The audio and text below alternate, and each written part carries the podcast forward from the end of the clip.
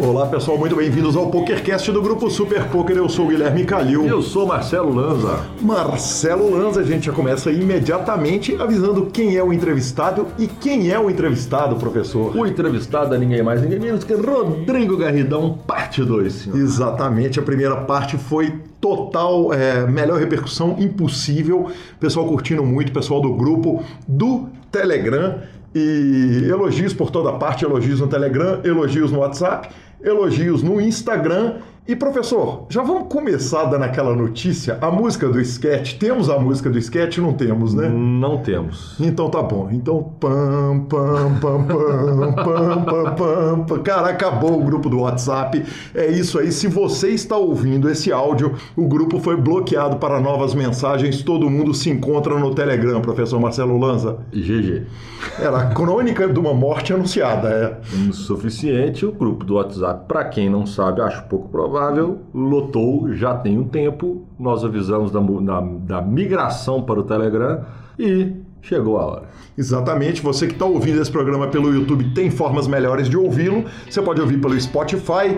Estamos esperando o nosso e-mail de confirmação da gente ter entrado no Deezer, mas você pode também baixar um aplicativo de podcasts, procurar Super Poker, nos indique, nos dê cinco estrelas. Isso nos faz sorrir nos faz subir nos rankings de, de, de, programas, atrai novos patrocinadores, novos ouvintes, o programa fica cada dia maior, nossa comunidade fica cada dia maior. Marcelo Lanza. Lembrando que o nosso e-mail é pokercast.gruposuperpoker.br e agora eu vou começar a falar devagar. Ah, é, teve falinha, né? Teve falinha, não tá na hora, mas o Instagram é arroba Guicalil, o outro Instagram é lanzamaia. E a falinha foi: não consigo anotar o telefone que vocês falam muito rápido. Muito rápido. Eu já decorei, eu falo ainda mais rápido do que você, né, professor? Então, lembrando, é 31 9 75189609, mas para você que não conseguiu anotar, vamos perder a preguiça porque o telefone estava na descrição. Estava na descrição. O Aí, telefone estava é. na descrição. Exatamente. O que eu estava me preparando para informar foi o seguinte: é, foi o Breno? Uh, deixa eu pegar aqui o nome do nosso querido ouvinte que adicionou exatamente o Breno Nunes. É, ele falou, mas a gente sempre avisa o seguinte: o número está na descrição, como também está o número do nosso patrocinador, o Fichasnet. Exatamente. Para transicionar seus créditos, comprar ficha de poker, ganhou o Sunday Million, liga lá que o Lucão compra tudo. Quer ganhar o Sunday Million, liga para lá que o Lucão te vende 215, te vende 10, te vende dos maiores aos menores valores, transiciona crédito de tudo quanto é lado, opera com todos os sites total confiança, promoções especiais para os nossos ouvintes, Marcelo Lanza. Nada parece detê-lo, senhor. Nada parece detê-lo. Marcelo Lanza, julgamos essa semana, cara? Julgamos um pouquinho. Pela cara arrumou a nota, né? O ouvinte não tá vendo o sorriso e a cara desse senhor com esse cabelo de, de como é que chama? De samurai aqui na minha frente, mas o sorriso tá bonito. Oh, tô em grande fase. É. grande fase. Aí sim, vantagem. Ontem eu saí do basquete, era meia-noite e pouco, fui tomar uma com o pessoal, tipo, até uma hora. E aí Gabi tava jogando Campeonato Mineiro, não sei é. Eu cheguei lá, tipo, uma e meia, assim. Quando o senhor pegou uma camisa, história contada Exato. no grupo comigo, a camisa do Atlético, não vou Exatamente. contar a história. Quem tá no grupo ouviu, quem não quiser entra no grupo que a gente reconta. E aí eu fiquei lá, a Gabi falou, fica aí um pouquinho, falta mais uma hora, uma hora e pouco para acabar. Aí eu falei, ah, tem um cash lá, sentei, tinha um cash animadinho, cinco botão, sentei, avisei, se a Gabi cair em três minutos eu levanto. Pode? Pode. Aí ficamos uma hora, uma hora e pouquinho, arrumamos mais um Gabi dinheiro. passou de dia, passou, então passou. você ficou um tempão lá. Fiquei uma hora, uma hora e pouquinho, e aí arrumamos mais um dinheirinho. Que sonho. Foi bom, tá bom. Que fase boa, hein, professor? Não posso reclamar. O rio correndo pro mar, né? Cumprindo a tradição. o, o rio lá, seguindo o seu curso. Aí sim, que monstro. É, eu, eu continuo, cara, com, com aquela relação de amor e ódio total com esse, com esse aplicativo nojento que o senhor me colocou nele. Tem dia que eu amo esse aplicativo, assim, que bicho, que eu quero, que eu falo, gente, eu, eu tinha que julgar só isso todos os dias. Eu não quero trabalhar, vai. Mas, Tem dia que eu tenho tanta raiva desse Aí você entende, é por cara. isso que eu trabalho. É por isso que eu trabalho, é por isso que eu, é por isso que eu virei mídia, cara. Exatamente. Exatamente. Lanzinha, vamos para nós direto para nossa sessão de notícias, cara. E vamos falar de notícia fúnebre também, né? E, infelizmente, cara, novo, morreu Gavin Smith aos 50 anos. Cara, quem é Gavin Smith pra galera que chegou agora, né? É... E eu sei que ele tem uma importância muito grande para o senhor. O senhor Exatamente. ficou de fato abalado. Exatamente. É, porque quem ouve o PokerCast há muito tempo sabe que nós começamos o PokerCast pelo fato de eu ouvir um monte de podcasts gringos. Tinha um podcast canadense, tem o Anti Up, que é do Chris Cossenza e do Scott Long, lá na Flórida e tal. Falei sobre isso. E o poker, no seu auge, teve um projeto que foi um projeto do Joe Sibok, que foi simplesmente sensacional. Era Poker Road Radio, que era um site de podcasts de poker. Então tinha um monte de podcast com um monte de, de assuntos, uns mais técnicos, outros de notícias. Tinha o To Jackson The Hole, que eu já falei algumas vezes, que na minha opinião foi o podcast mais engraçado que já existiu. E o Gavin Smith, ele apresentava é, o Poker Road Radio, que era o principal programa com o Joe Stapleton também, que hoje está no Poker Stars, é, o Stapes, que faz stand-up comedy. E esse programa foi ao ar em 2007 e ele parou em 2010. Eu tinha um carinho monstruoso e o Gavin Smith era a cara do poker, aquele poker inicial. Jogadorzão de rua, de raiz, apostador, apostava tudo. Inclusive tinha perdido para o próprio Joe Sibok uma, uma aposta e tinha no seu braço as iniciais JS tatuada. Que homem. Que homem. Bela tatu, né, velho? É, você imagina, hein, você com um GKzão aí nesse Nossa braço. é, e, e, era campeão de bracelete da World Series of Poker. É, em 2010 ele ganhou 2.500 é, Mixed Hold'em, Limit No Limit, para um prize de 270 mil dólares quase. Era também campeão de World Poker Tour, ganhou em maio de 2005. Era um cara que estava sumido do cenário do poker, mas todo mundo que a, a, comunidade do poker foi inacreditável a reação no Twitter do, do mundo do poker. Eu abri meu Twitter, tava assim, a WSOP, as instituições, as revistas, as mídias, uh, os, as pessoas da imprensa, os velhos jogadores, os novos jogadores, todo mundo lembrando é, do que ele era mais lembrado. Apostas, é, jogo, a falação, aquele, aquele carinho com, a, com a, a, a, retórica que os jogadores das antigas tinham e, claro, a bebedeira que ele curtia tomar uma com a galera. É... que não bebe não ganha. Exatamente, exatamente. Então fica aí essa nota triste, é, morre uma, uma lenda do, do, do poker mundial, uh, o Gavin Smith, e Sinto muito, é uma pena e, e seguimos aí com a sessão de notícias. E segue o baile, senhor. GG. Bom, agora a segunda notícia é uma notícia que eu considero bem agradável, porque eu, eu gosto quando grandes nomes ganham grandes eventos, cara. Eu acho que isso valoriza o evento. E ninguém mais, ninguém menos que David Chinrin ganha o Man. É, man. Man. É man. Man. Man ou Man? Man. Man. É porque eu falo errado, senhor. Vocês têm que aceitar isso. Inclusive, eu vou treinar muito meu inglês que eu vou rasgar esses dias. Aí sim. Man evento do PCA, do Poker Caribbean Adventure. Poker Stars Poker Caribbean. Stars Caribbean Adventure. Exatamente, okay. Lazinha. É, o David Chinorim foi lá, puxou a parada toda, tava estrelado, tava estrelado, mas é aqueles caras que navegam os fields muito grandes. Vou começar falando dos resultados. Primeiro, o Tino foi o grande campeão, uh, um milhão e meio de dólares ele ganhou. Na segunda colocação, o norte-americano Daniel Strelitz, Strelitz, Strelitz uh, 951 mil dólares. Em terceiro colocado, Scott Wellenbach, jogador canadense, 671 mil dólares. Nãozinha. É, vamos começar do Tino para depois a gente falar do Scott, que tem uma história muito legal. Do Tino, o que acontece é o seguinte: esse foi o, maior, o segundo maior cash da carreira dele, porque ele já tinha feito a, a, mesa final do Main Event de 2008, quando ele ficou em oitavo lugar, ganhou 1 milhão e 700, quase 1 milhão e 800 mil dólares. Mas olha só, cara, o que o malandro tem de resultado não é brincadeira, não. Ele já cravou, ele tem a, a FT do Main Event, cravou esse evento e tem mais três WPTs, e na hora que ele foi para a mesa final, simplesmente voaram para lá um monte de estrelas do poker mundial, é, amigos dele, entre eles a lenda Michael Mizrachi.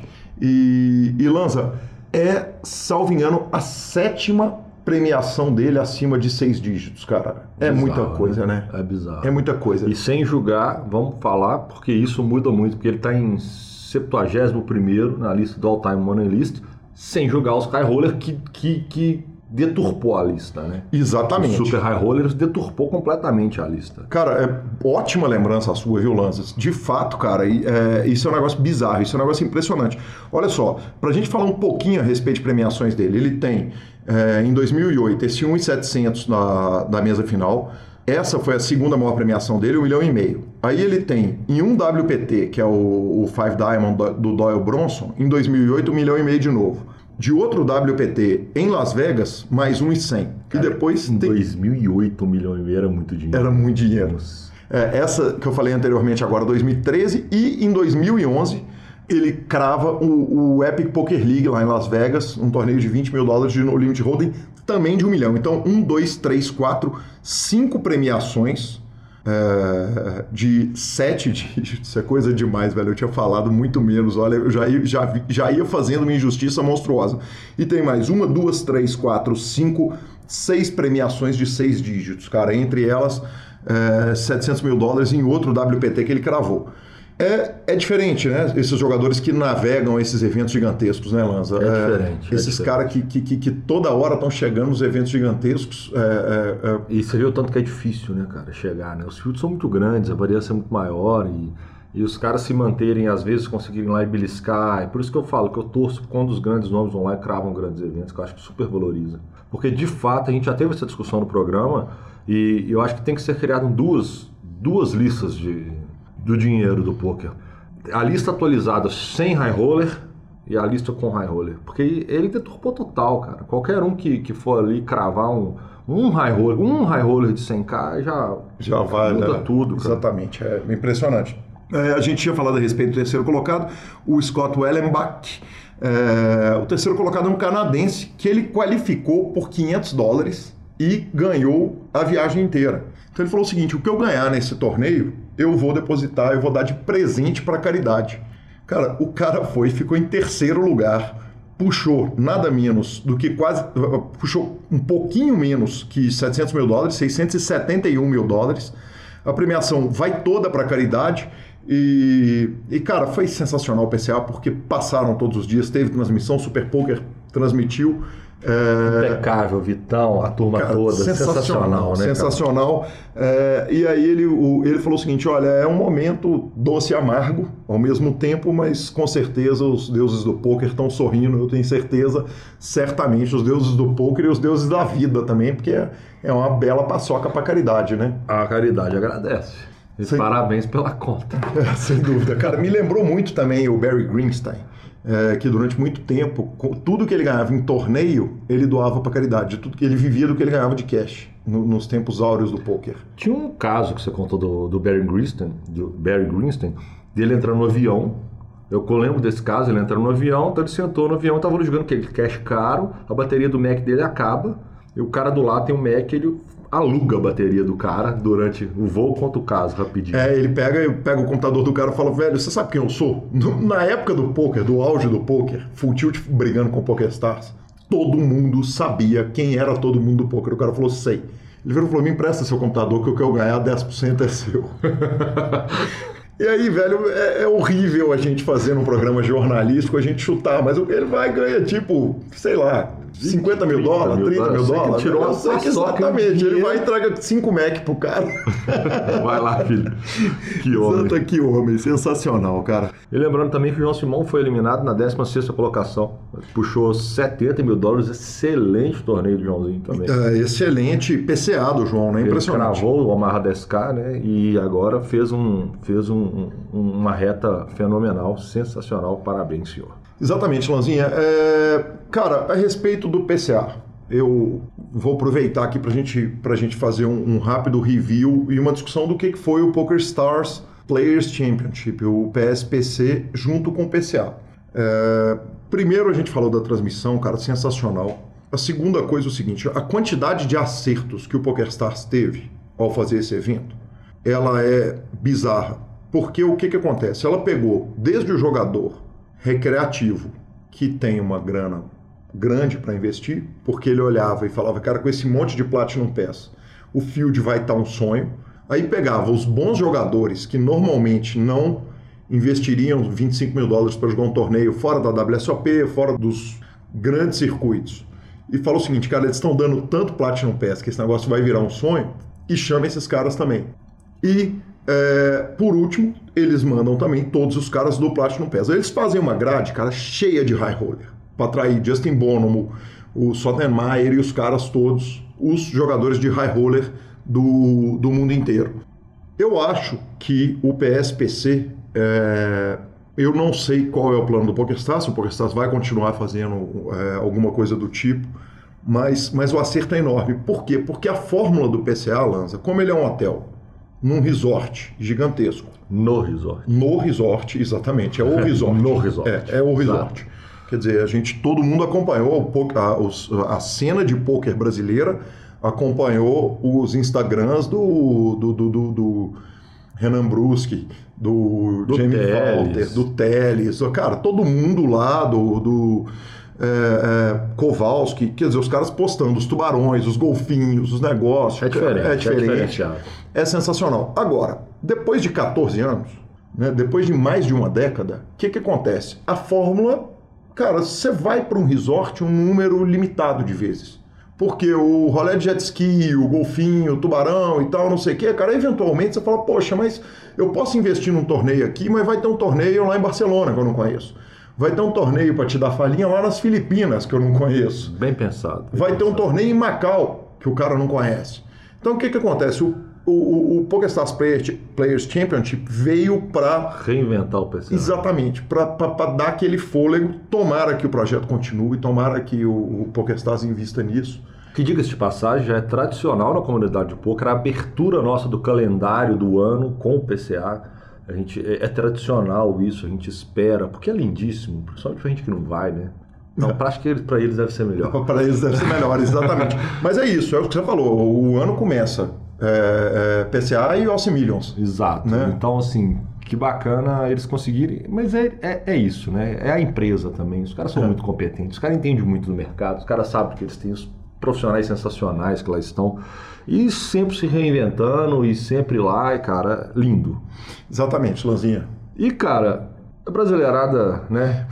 Padilhão, Padilhão beliscou de novo, né? Cara, que, que, homem. Que, que homem, exatamente. E sorrisão de novo no rosto também. É, né? assim, é bizarro, cara. O, o Padilha já pegou a, a, Tinha hitado o maior torneio, da, o maior resultado da carreira dele, mais de 300 mil dólares. Foi lá, beliscou mais um terceiro, uma terceira colocação é, no evento de número 38, puxou mais 116 mil dólares Cara, que sonho, hein, velho? Que sonho. Que fenômeno. É, e, e, e, e, tá no momento dele, né, cara? Tá. Quer dizer, virou 2017 num grande momento, aquele momento que eu entrevisto ele, ele já tá no momento gigante da carreira dele, ele continua gigante, mas aí também é o seguinte, quem brilhou lá? Padilha, Kelvin, Kowalski, Chevaux, quer dizer, só monstro gigantesco do jogo, né, Lanza? Exatamente. E o Kelvin fez uma proeza também, né? O Kelvin, no mesmo dia, dois eventos acima de 10 mil dólares e ele arrumou também uma bela paçoca, né, cara? Exatamente, duas retas finais, é, arrumou mais de 130 mil dólares lá. Ninguém menos que o senhor Fabiano Kowalski também brilhou lá. No evento de número 35, ele, ele ficou na quarta colocação, arrumou 27 mil dólares. E o Chevaux, por fim, né, Lanzinha? O Chevaux foi trave também, vascou a parada, evento 22, puxou 20 mil dólares. Assustador, não só o volume de... É o que eu falei, eu acho que esse ano, mais uma vez, a gente vai para beliscar bracelete. Se parar com essas traves, né? Porque tirando o João, que cravou, o Akari foi vice, Xenon foi vice, Kowalski foi quarto, é, Padilha foi FT de, de evento gigante, foi terceiro, foi... Cara, é, é foi muito resultado. É a bolha da FT do PSPC e o, o, Kelvin também, cara. O Kelvin cai com uma bad beat nojenta no, no, no, no, evento principal e depois faz as duas retas finais também. Cara, mas eu, é, é como diria o professor Vanderlei Luxemburgo, tem que frequentar a área de zona de cima uma hora belisca o título, né, cara? É, isso aí, professor. é isso aí. Cara, e o Justin Bono nojento Tô, tô com a raiva do Justin Bonham, velho. Desde o do, do nosso bet do WSOP, eu tô com raiva dele.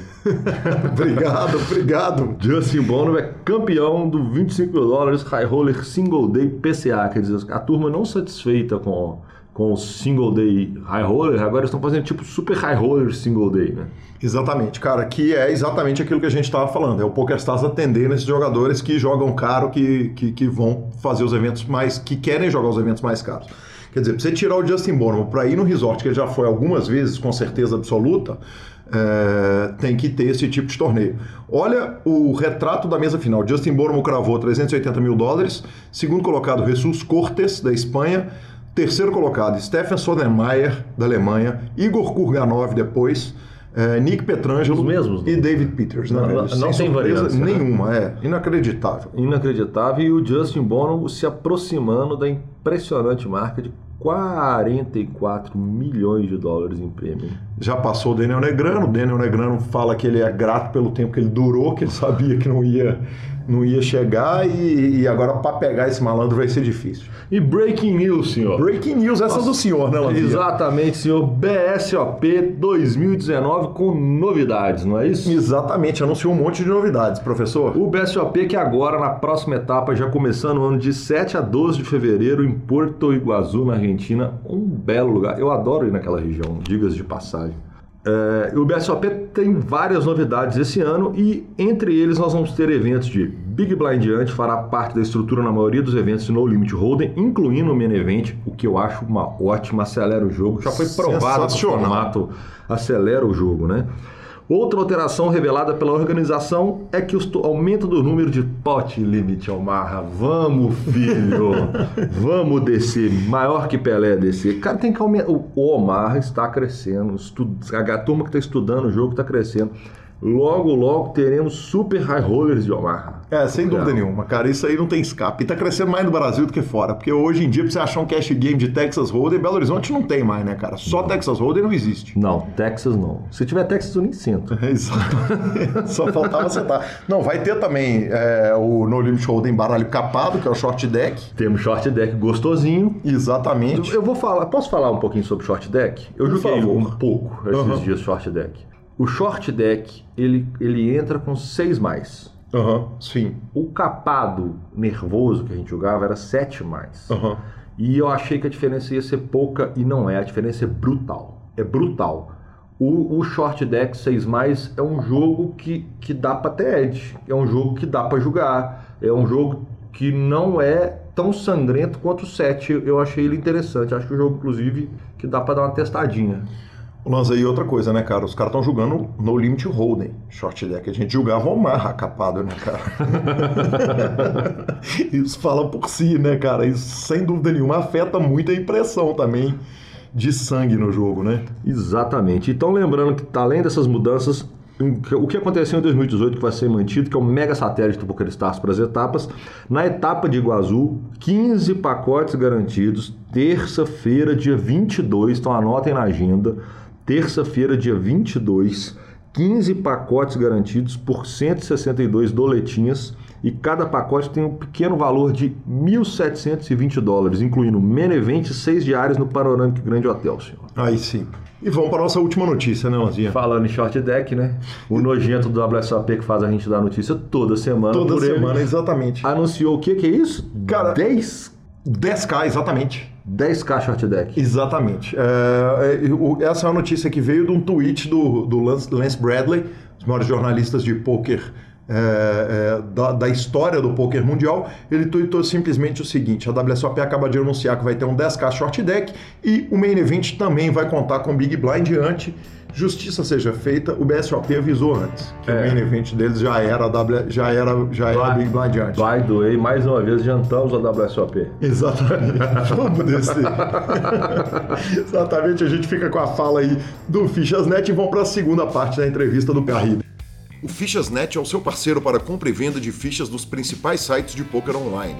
Contrate o Fichasnet pelo WhatsApp 062 98130 6680 e negocie suas fichas com a melhor cotação do mercado.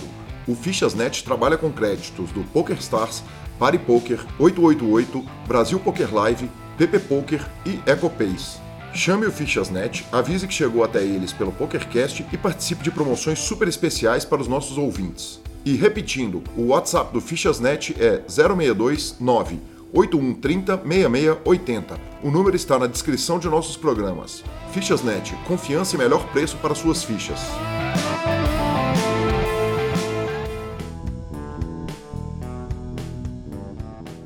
Garrido, você foi um dos primeiros caras a ter time, quer dizer, um time em 2011 com o Ariel e o Decano. Cara, vamos, vamos dar uma passada, porque é time pra caramba. então vamos dar uma passada rápida é, nos times todos que você foi passando, porque, cara, é, é, é muita história para contar, é muito time com muito cara bom, né, velho? Não, é sensacional. Eu até ouvi, sou é, frequente estou sempre ouvindo os podcasts, né? Tudo que vocês, vocês gravam, todas as entrevistas. E o Caio Rei falou isso, né? Na entrevista dele, falou, pô, ele, que ele tem muita sorte ser amigo dos melhores jogadores e tá convivendo e tá podendo conversar e tá podendo então, antes de existirem os times, a gente aprendia e evoluía, que a gente falou lá no começo, que eu já tinha essa amizade com o Will, com o pessoal de Santos, do Stetson, e isso aconteceu durante toda a minha, a minha carreira.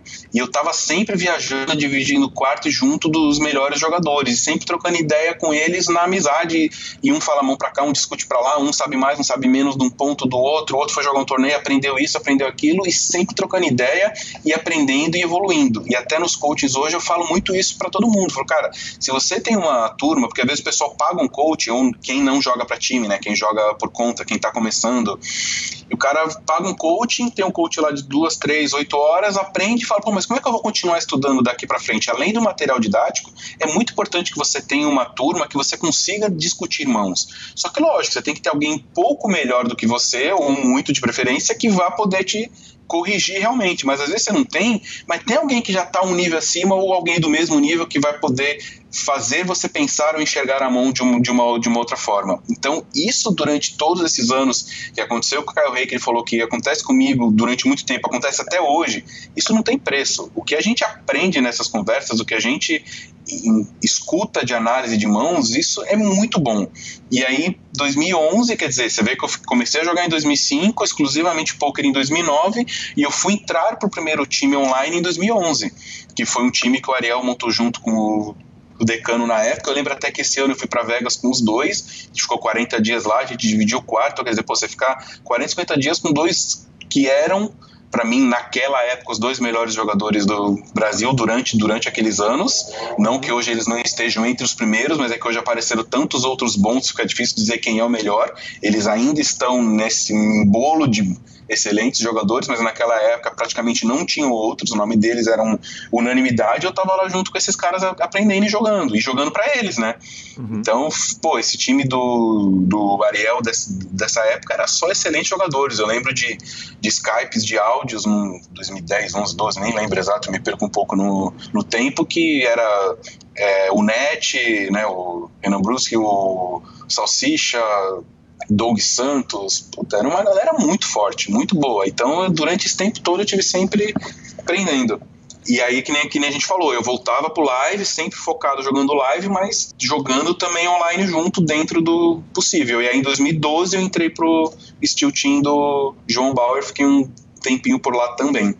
Você foi para Goiás para jogar no Steel ou não? Jogou de Não, joguei, joguei online de, de casa mesmo. Foi uma época que eu aprendi muito também que, poxa, o Bauer tinha uma visão. O Bauer também, para mim, é, foi, sempre vai ser um dos melhores jogadores do, do país. Cada um segue a carreira, né, como quer, tem prioridades, tem coisas, mas, cara, ele é um monstro. O Steel, tanto que o Samba hoje, que é o maior time do Brasil, é. Não vou dizer que nasceu do, do Steel, porque não, porque o Samba tem o mérito dele, nasceu por eles, mas muitos jogadores vieram do, do Steel, o próprio Kelvin. Sim, o próprio Pitão Até... também, que foi o último entrevistado do PokerCast antes dessa entrevista.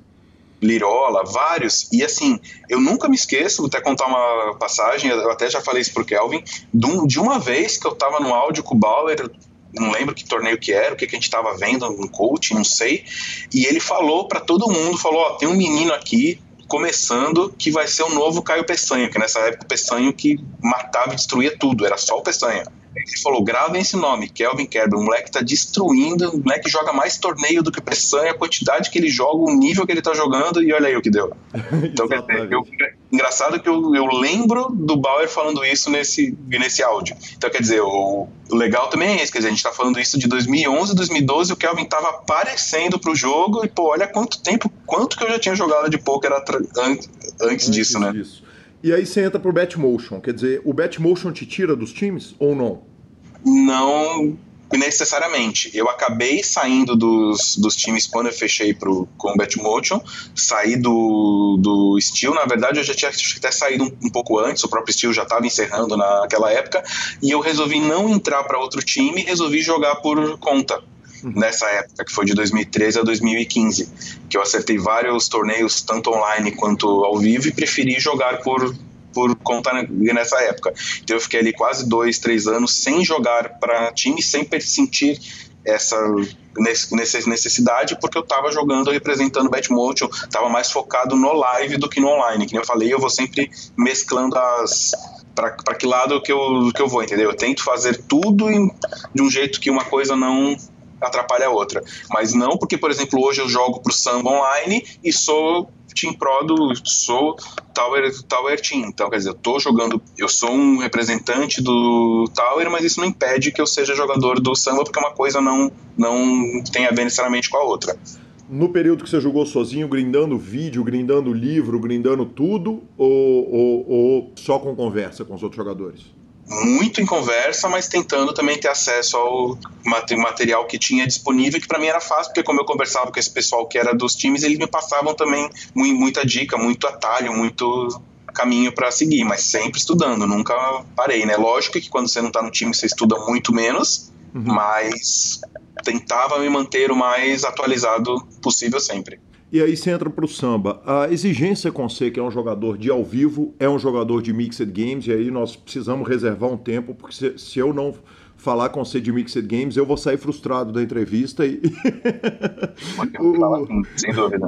A exigência para você no samba, sendo um jogador que evidentemente devolve ao samba uma visibilidade que muitos jogadores não devolvem. Isso é um fato, não é uma crítica a quem não devolve visibilidade ao samba porque não joga ao vivo, de forma nenhuma. Fato é ter o Garrido no samba traz uma coisa diferente. O próprio Lanza conta na entrevista dele que ele foi um jogador do Citengol Team Pro, porque ele era mídia, ele devolvia aquilo em mídia para o Citengol Team Pro e ele não tinha aquela exigência de volumar aquela barbaridade que a meninada tem. Existe alguma diferença entre o Garrido do samba e o menino que, que passou pelo sambinha, vai entrar para o samba, que vai, que vai jogar o jogo? Uh, ou, ou se é tratado como qualquer jogador? Exatamente igual. A, a, o, o que eu tenho que cumprir, o que eu tenho que fazer é exatamente a mesma coisa. Tanto que eu não jogo a quantidade de torneio ao vivo que a grande maioria dos jogadores de live jogam. Por isso, por eu não ser um jogador de live. Jogo live e jogo online também.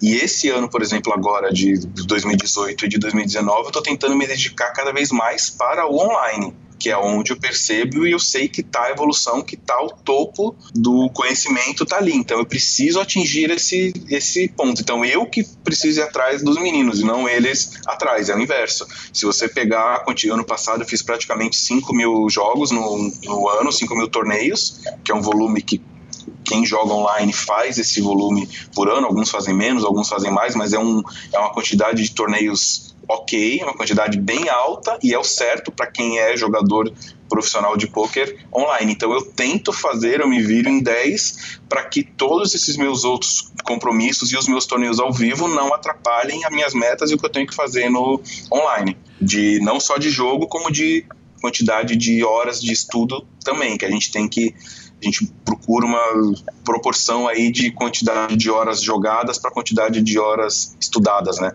Mas ao mesmo tempo eu tenho a impressão que se você não for para um BSOP, o BSOP nem, nem vai para a cidade. Quer dizer, eu não lembro ah. de ter ido para um BSOP e não ter, não ter encontrado com você. Você tem um carinho super especial com o BSOP, que inclusive é parceiro do, do, do PokerCast, e, você vai em todos. Sem entrar em números, evidentemente, porque isso é uma coisa que cabe a você e ao, ao, ao time. Quando você joga o BSOP, que você faz uma reta ao vivo, você está jogando para o samba e para o Garrido ou você está jogando só para o Garrido? Legal todos os times eles têm, quando você fecha o contrato com o Samba, imagino que com o Forbet seja a mesma coisa, você dá uma prioridade para eles de compra no que você for jogar ao vivo. Eles são um time online, mas eles também querem que os jogadores joguem alguns torneios ao vivo. Para eles seria bom que o cara ficasse no online o dia, o dia inteiro. Mas que nem, que nem você falou, tem a parte de retorno de mídia, de marketing, até de lucro mesmo, porque tem torneios que os, os meninos do online vão nos torneios ao vivo e se tiverem dispostos a ficar lá focado, matam porque o conhecimento técnico é muito maior do que aquele cara que está lá jogando só ao vivo.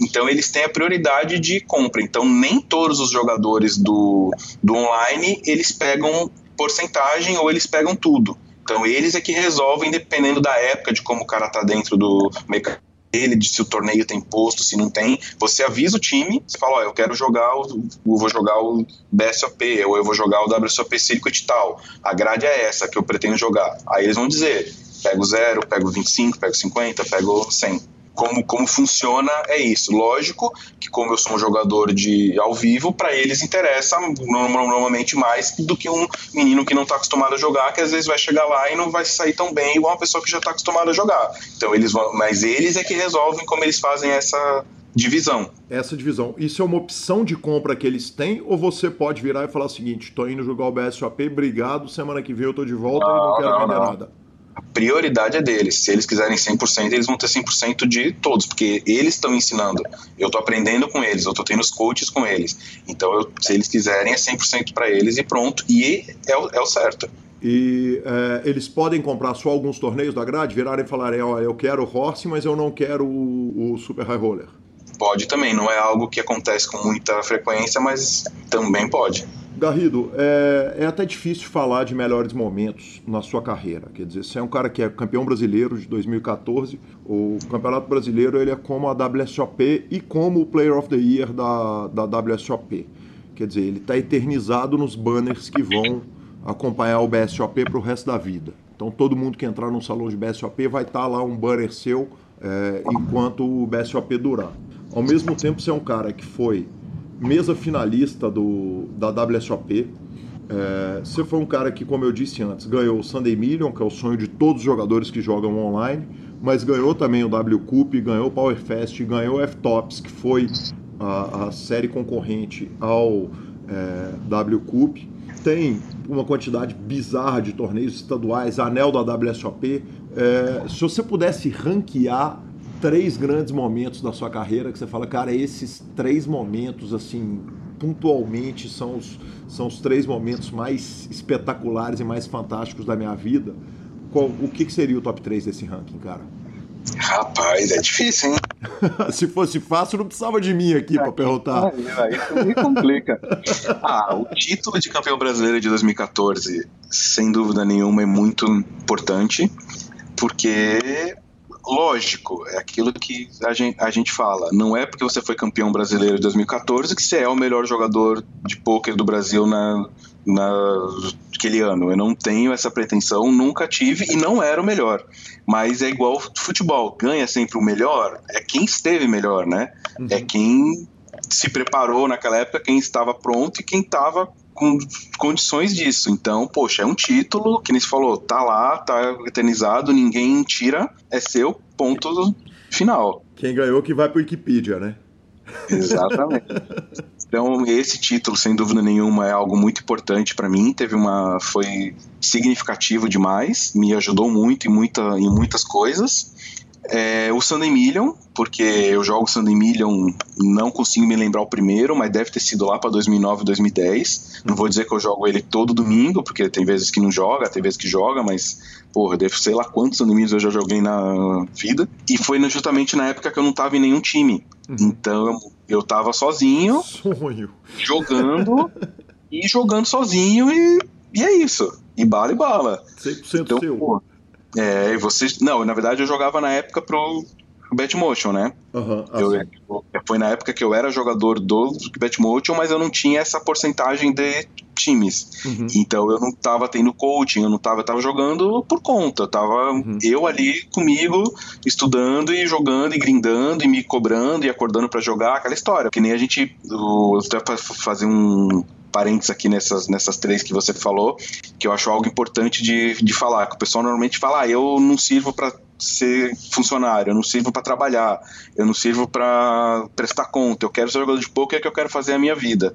Cara, é o inverso. Se você não quer ter horário, se você não quer, você não pode ser jogador profissional de poker, porque você vai ter que se cobrar mais. Então, quem não serve para isso é que não pode fazer. Você tem que sozinho acordar, você tem que sozinho se dedicar, você tem que sozinho separar o horário, você tem que sozinho ver que torneio que você vai jogar, ver qual que vale mais, mais a pena. Isso é muito difícil. Então, você ter patrão é muito mais fácil do que você não ter. A verdade é essa. Você ter alguém que está te dando para que lado você tem que você acordar e você saber o que você tem que fazer aquele dia é muito mais fácil do que você acordar, você tem que planejar o que você tem que fazer de uma forma certa e ainda executar. Então o Sandy Million entra junto com brasileiro, e eu acho que essa a mesa final em Vegas, né, cara? WSOP, o sonho é o Mundial de Pôquer, você pode falar que é o Campeonato Mundial de Pôquer, e fazer uma mesa final de um evento valendo o bracelete, infelizmente não ganhei, mas eu chegar ali perto, eu tá ali, pô, aquilo ali é, é surreal, e eu tento de novo todo ano e todo ano, e quero muito conseguir novamente. Então eu acho que esses três insignificativos em parte financeira, em tudo, foram os mais importantes num contexto geral, né?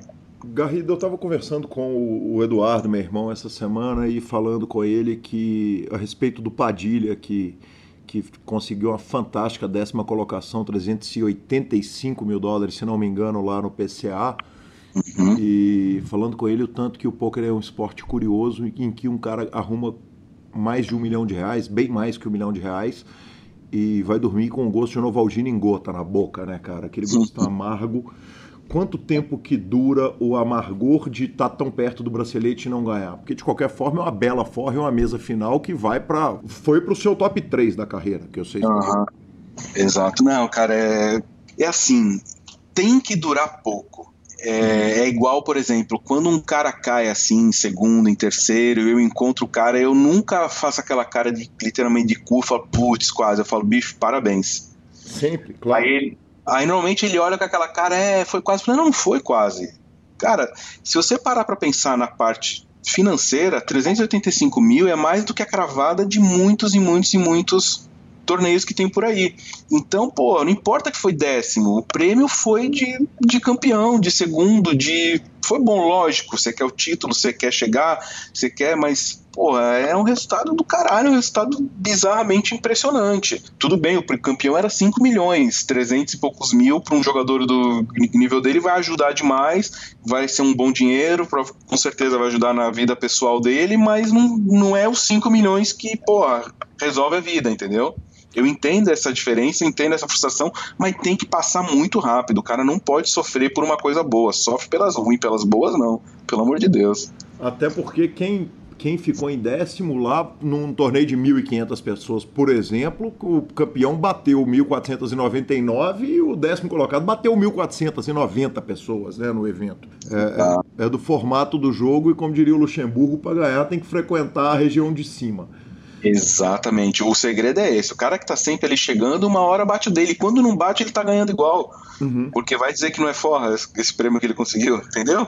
Sim. É igual. O cara tem que ficar feliz, o cara teve um resultado sensacional e ponto final. Sem e, porra, não pode sofrer, não pode ficar triste por isso de jeito nenhum. Uh, Garrido, você participou do torneio do brasileiro quando a gente viajava lá para Goiás e o torneio era freeze out, você caía e, e só restava ir beber com os amigos e você está hoje no, participando do evento o seguinte, todos os torneios praticamente têm reentradas infinitas. A reentrada ela é permissiva, quer dizer, a gente estava discutindo, outro dia eu estava discutindo com alguém a respeito de um evento que vai acontecer gigante aqui no Brasil, em que falou-se sobre reentrada ou não reentrada. Eu falei, cara, se não tiver reentrada, não atrai o jogador que vem de longe, porque o cara não, não pode sair da Alemanha e vir para o Brasil para dar um tiro de 10 mil dólares. Quer dizer, ele tem que ter três, quatro tiros na agulha. Na sua opinião, e aí eu tô, tô é, é, é de opinião mesmo, a, a reentrada ela faz só bem para a saúde do poker ou talvez encontrar um meio termo, um limite entre reentrada ilimitada ou é, um número pré-determinado de reentradas? Qual que é o efeito que a reentrada fez nos torneios de pôquer é, no que diz respeito à, à saúde, à possibilidade do jogador amador ganhar um torneio? Legal. A reentrada eu acho bom, é importante que tenha. A tendência é que cada vez mais isso vá subindo, isso está sendo discutido, inclusive. Por exemplo, BSOP, que é o maior circuito ao vivo que a gente tem, a reentrada era até o sexto nível, agora está no oitavo e muitos já querem que possa entrar no segundo dia. Uhum. A grande maioria dos jogadores profissionais quer e gostaria que pudesse. Eu sou contra. Que eu acho que a magia do cara jogar, do cara passar de dia, isso, isso existe, isso é um algo importante, isso tá dentro do contexto tem que ter a reentrada, mas eu realmente concordo que reentrada ilimitada em todos os torneios banalizou um pouco o jeito que a pessoa joga, porque o poder financeiro influi, influencia sim, não tem como dizer que não. Tanto que os times, quando vão montar grade para o jogador jogar online, se o torneio tem reentrada ilimitada, às vezes o cara não joga um bain que ele poderia jogar, porque o nível na reta final vai ser muito mais difícil. Uhum. Repetindo, né? Explicando melhor, melhor, melhor isso se a, se a reentrada ilimitada é permitida, eu não vou jogar contra um Kelvin, eu vou jogar contra três, quatro Kelvins, porque ele é um jogador bom que vai dar várias reentradas, então em alguma dessas ele vai chegar grande na reta final. Uhum. A chance de um jogador bom chegar na reta final é muito maior com reentradas ilimitadas. Então, para o jogador profissional é bom, mas para o jogador amador não. Mas também não ter a reentrada, que nem você falou, como você viaja, como você vai até o evento, você chega lá e você cai, você fala, pô, e agora? Volto para casa? Não, deixa eu dar mais, mais um tiro, mais dois. Mas teria que ter um limite sim. Tanto que Vegas, que são eventos valendo bracelete, tem aquela história antiga, que já era da minha época, que eu já ia nessa época, de lembrar, se eu não vou saber, de repente você sabe esse dado, que o Phil Ive deu 30 e poucos ribais, que na época se falava ribai, e não reentrada em um evento de mil. Ele dava praticamente ao no escuro, porque ele queria tentar o bracelete num torneio onde o bain é barato e o nível era fraco, e aquele dinheiro para ele não, não importa. Isso é certo? Claro que não. Tanto que tiraram isso de lá. Claro. E aí agora, de dois anos para cá, o WSOP voltou a fazer alguns torneios, os maiores, né? Os torneios o Colossus, os que são o Millionaire Maker, os que são os mais famosos, com reentradas. E os outros normais não. Então eles estão aos poucos recolocando a reentrada, o que é errado. Uhum. Todo torneio, tudo que vale um título, além do, do dinheiro, as reentradas não poderiam ter esse peso que tem. Ou não deveriam. Exatamente. Uh, o, o, Daniel Negrano deu, se não me engano, posso estar errado tanto na modalidade quanto nas reentradas, mas ele deu, se não me engano, 23 entradas num Dust to Seven single draw ou coisa parecida, que ele precisava ficar em segundo ou terceiro para recuperar o dinheiro dele e ganhou o bracelete. Uhum. Né? Quer dizer, isso desgasta o valor do bracelete, evidentemente. Né? Claro. Claro, claro. Podemos aproveitar esse gancho até para falar do, do ranking do BSOP? Claro, por favor. É bem dentro disso que a gente está falando. Você até falou, pô, Garrido não ir numa etapa de BSOP. Cara, ano passado, infelizmente, primeira vez em não sei quantos anos que eu não fui numa etapa de BSOP. A etapa de Natal. Aconteceu ano, ano passado. Esse ano pretendo em todas. Quero sempre que possível ir. Adoro jogar, adoro. Mas infelizmente eu começo o ano sabendo que eu tô fora da disputa para ser campeão brasileiro. Isso me deixa muito triste. Quer dizer, eu fui campeão em 2014 e ano passado não tinha chance de ganhar e esse ano também não tenho. Por quê? Isso é muito triste, porque eu, de novo, existe uma regra do ranking, existe um sistema que é feito e eu não estou disposto a pagar o preço que, que ela tem. O Afif, por exemplo, ele foi campeão ano. Bom, eu falo ano passado, mas já mudou um ano. Foi ano uhum. retrasado, né? Uhum. O Afif é um grande amigo meu, a gente viaja junto, divide quarto, jogamos, pô. E ele foi campeão em 2017. Na disputa tava ele, o Mesqueu, eu e o Paulo Gini, os quatro que chegaram ali no final com chance. E pergunta se ano passado, em 2018, ele sequer tentou de novo. Tanto que essa etapa de Natal que eu não fui, ele não foi. Acabou que a gente, por causa desse problema das reentradas. O, o que que acontece? A grade do BSOP hoje, ela tem muitos torneios. E o cara tem que jogar multi, multi-table, que já não é bom. De novo, ó, deixa eu deixar claro. É uma opção, tá? Sim que a regra aberta tá para todo mundo. Isso, e segue quem quer. Eu tô dizendo que eu não tenho chance porque eu não quero fazer o que é necessário para ser campeão. Eu acho desgastante demais. E eu prefiro jogar o evento e focar em alguns torneios e não jogar multitable para ter a chance entendeu? de ir bem nos torneios. É uma opção. Eu respeito e acho perfeito quem quem ainda consegue fazer isso. Eu acho que os caras são um guerreiro. Eu conversei com eles ano passado, com o Saulo, com o Caio Rei, com o Gini. Falei, cara, vocês são os guerreiros. Não sei como que vocês têm pique para fazer isso, porque o meu ano que eu ganhei, a grade não tinha tantos eventos assim. Mas na reta então, final, não, Garrido? Se você, se você me permite te interromper, isso vai acontecer mais na reta final. Quer dizer, todo mundo começa jogando comportadinho, bonitinho. Na hora que arranca os três cavalinhos do Fantástico na reta final ali, que os caras começam na loucura de dar buy de Mixed Games. Não é mais, cara. Não é mais, porque assim, o, cara já começa, o Gini começa o ano sabendo que ele tem chance de ser campeão se ele desde o começo jogar vários torneios juntos. Uhum. E, ou der várias. jogar os torneios podendo dar as entradas, entendeu? Uhum. Quem quiser ser, ser campeão brasileiro e começar desde a primeira etapa já focado nisso, já começa com chance sim. Isso era antes que os cavalinhos arrancavam e quem estava com chance comprava o ranking. Hoje, quem é um jogador regular, o cara é um jogador bom, acima da média, vai em todas as etapas e tem dinheiro para dar os bains e as reentradas todas necessárias, inclusive em high roller, ele tem chance de ser campeão brasileiro. Isso é fato. Uhum. Isso é fato, isso acontece. E isso eu acho errado. Então, assim, o que eu vejo, o que eu gostaria era que as reentradas para ranking, igual a gente falou do bracelete que a WSOP tirou, eu gostaria, no meu modo de ver, ficaria melhor se essas reentradas não contassem para ranking. É uma fórmula simples: o primeiro tiro vale, o segundo também, o terceiro 50% dos pontos e o quarto não vale entendeu? Uhum. Então, assim, tem os dois pontos. O que você me perguntou, o que eu acho para jogabilidade, para a beleza da obra do poker em si, para o amador não se sentir tão com menos chances no torneio em si, eu já acho que a reentrada já é ruim ser permitido à vontade. Para ranking, então, para bracelete, para pontos, isso é terrível.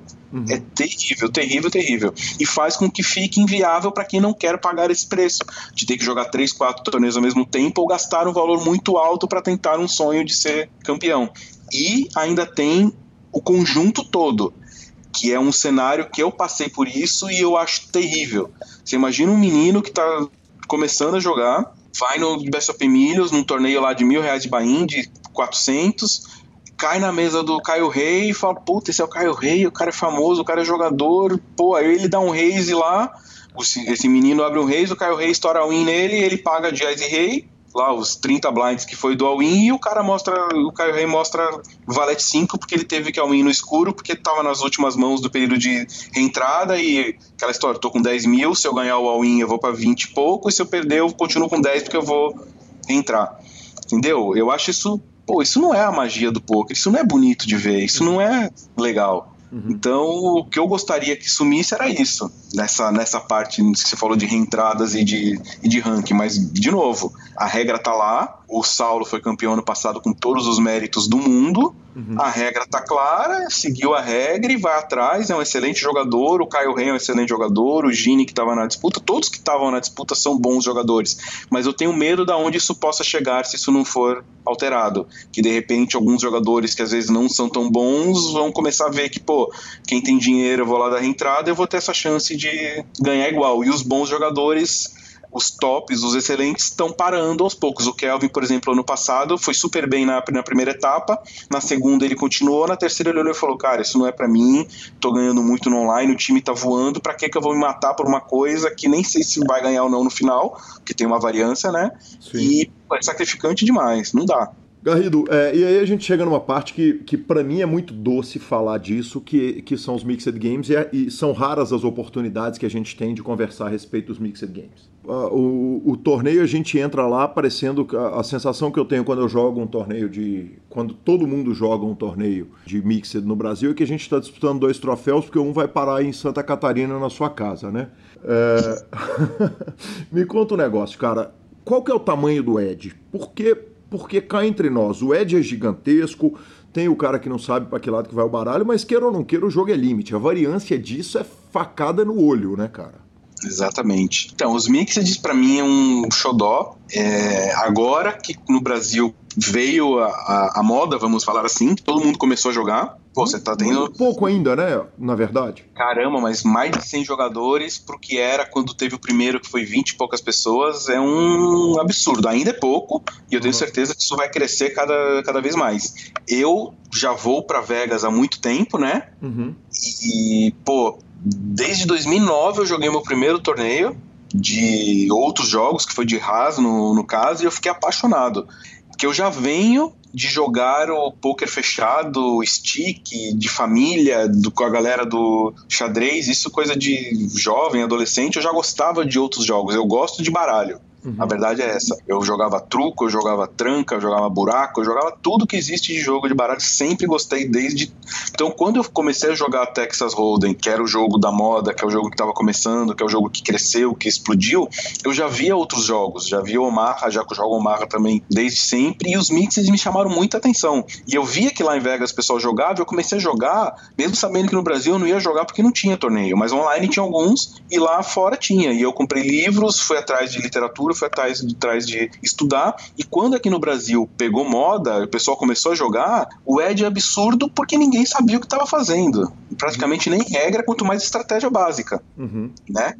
Então, assim, essa vantagem que eu tive ano retrasado e ano passado, que foi quando começou os mixes aqui, se dá por isso, porque o nível é muito fraco. E por serem jogos limites, a variância é menor, porque não tem o all-in, né? A gente chama de, de quando você pega um jogador muito ruim contra um jogador muito bom, ele faz aquele sistema binário, né? Vai ao infold quando você joga contra adversário com um cara muito ruim, com um cara muito bom, se ele simplesmente fizer o que a gente chama de seminário, uma coisa simples, der win ou fold, ele vai diminuir muito o edge que o adversário tem, porque você não vai errar, não vai ter flop, não vai ter jogada, você não vai foldar deixando dinheiro morto para trás. Então, quando você tira o all-in do teu adversário, tanto que se fala muito dos famosos tiozões, né, jogar contra cara. Quando você joga contra o tiozão que ele é ativo, que ele mete bala, é muito mais difícil de você jogar quanto o tiozão passivo que tá lá dando call, limp, fold, call, limp, ele vai, ele vai morrendo aos poucos. Um cara que joga ativo é muito mais difícil. E nos mixeds é, é limite. Você, num pote grande, você vai apostar um valor fixo pequeno, a, a, a maioria dos jogos. Então isso faz com que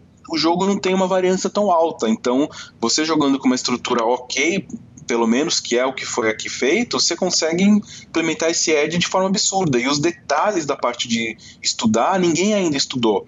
Você tem alguns bons jogadores brasileiros de mixed, sim, mas nem sempre eles jogam os BSOPs. Então, quer dizer, acaba que quem sabe jogar, quem está um pouco acima, um, né, já tem essa vantagem grande. Foi isso que aconteceu nesses dois anos, até que você falou, eu ganhei esse anel do WSOP Circuit, ganhei duas etapas de BSOP e em Vegas também o meu, meu melhor resultado desse ano de 2018 em Vegas foi um 13 terceiro lugar ali, bem pertinho da FT no torneio de Haas, novamente. Por outro lado, um erro de fundamento, por exemplo, o cara defender ali, o cara é, é, é trocar um, um, um, valete no último draw do Dust Seven Triple Draw, para soltar um exemplo completamente solto aqui, ele vai reduzir a expectativa de ganho dele ali de um big bet a cada 100 mãos. Quer dizer, muitas vezes o erro ele é muito bem recompensado no jogo limite. Isso não compensa um tanto o edge que você tem, não?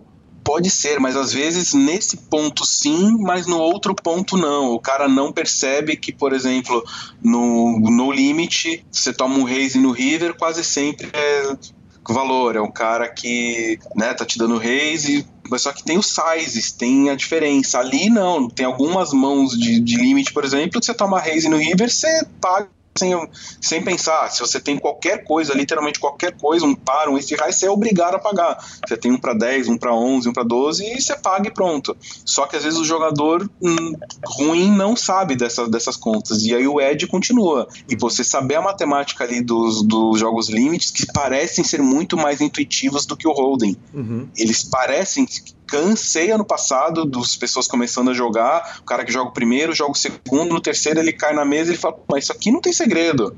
Uhum. Esse rasa aqui vai batendo carta, que se você der azar, acabou. Eu olho e falo, caraca, eu ouvia isso do Holden há 7, 8 anos atrás. Sim. Eu ouvia isso do Omaha há 3, 4, 4 anos atrás. Então esse cara não pode estar certo falando isso. Não é bateção de carta pura. Tem uma lógica, tem uma hora que você deve foldar, que você deve acertar. Senão não precisava estudar, pô. Então, assim, se você tá jogando e tá achando que é um jogo de sorte, tá errado. Igual quem começou no Holden lá em 2005, 2006, 2007, achava que era sorte e tem gente que acha até hoje. Quem joga os torneios por aí, escuta até hoje pessoas dizerem que é sorte, ponto final. Garrido, e com relação à sua preparação mental? Quer dizer, a gente tem visto diversas é, formas de preparação. Entrevistei recentemente o Danilo, estamos com um psicólogo esportivo para ser entrevistado agora e, e, e, tratamos disso na grande maioria das entrevistas, alguns com psicólogo, alguns com psicanálise, outros com, com, com o budismo, outros com a preparação mental de, de, de mindfulness. Como que funciona isso na sua carreira, cara? Legal. Cara, é assim, tudo isso é muito importante. A pessoa tem que estar bem para jogar esses conceitos, isso novo que apareceu agora de uns anos para cá. Na verdade, eu vejo que começou no poker com o Goff, né? Há uns uhum. cinco anos atrás, eu lembro conversando com o Goff, ele falou que ia montar isso, todo mundo achou que era um negócio meio de doido. Falou, meu, da onde vem isso? E é o sucesso que foi. E ele montou hoje ele faz isso, né? Ele tem esse trabalho não só para o pessoal do poker, mas para o pessoal de fora do poker também. Ele virou uma celebridade nacional, né? Uma referência nesse, nesse ponto. Mas ele atingiu um público carente, em cheio, que é os jogadores de poker.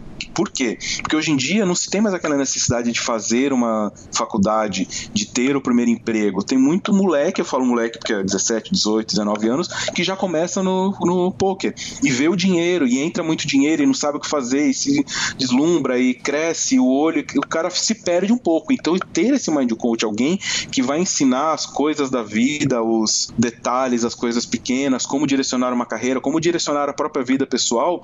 Então, esse trabalho ajuda muito essas pessoas. Eu, sinceramente, não fiz nunca, porque eu tenho o meu, do meu jeito. Porque, poxa, eu fiz faculdade, eu estudei, lá na época da minha faculdade já se falava nisso que se fala hoje, nessa de você se concentrar, de você fazer um, um armap bem, bem feito, não eram essas palavras, mas era feito de outro jeito. Então, esse sistema, esse modo operante que está sendo dito como certo hoje, isso já existe há muito tempo, só foi atualizado e falado com outras palavras mais modernas e de outro jeito. Então, assim, eu tenho essa preparação, eu tenho que ter, até para você, que nem a gente falou, para você trabalhar por conta durante tanto tempo e conseguir administrar o seu tempo e fazer as coisas da forma certa, você tem que ter uma sequência, você tem que ter uma, uma lógica, você tem que ter uma motivação, você tem que estar tá estudando, você tem que estar tá lendo livros, coisas motivacionais, filmes, tudo que vai te trazer para cima. Se você não consegue fazer isso sozinho, às vezes por não ter essa base sólida,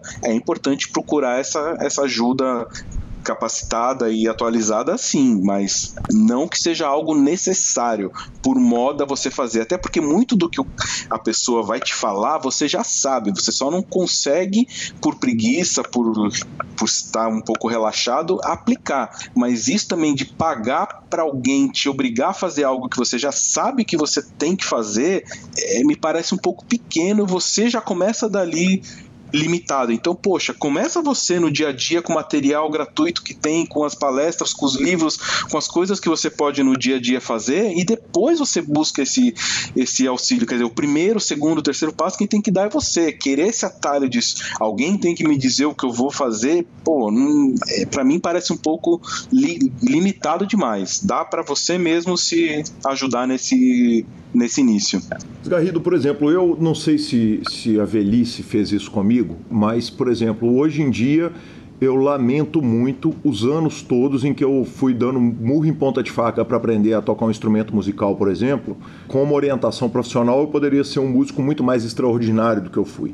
Quer dizer, eu não lamento não ser um jogador extraordinário de pôquer, porque eu não, não ambicionei ser um jogador profissional, mas se eu tivesse ambicionado, talvez eu tenha um coach ali, me ajudaria uma barbaridade. Então, quer dizer, é, é existe uma, uma validade de você contratar um jogador profissional para estar tá ali, quer dizer, ou, ou, ou um coach profissional, ou Quer dizer, porque, porque como você disse, tem, tem uma molecada muito grande que entra crua no jogo de pôquer uhum. e não é crua sobre pôquer, não, é crua sobre a vida.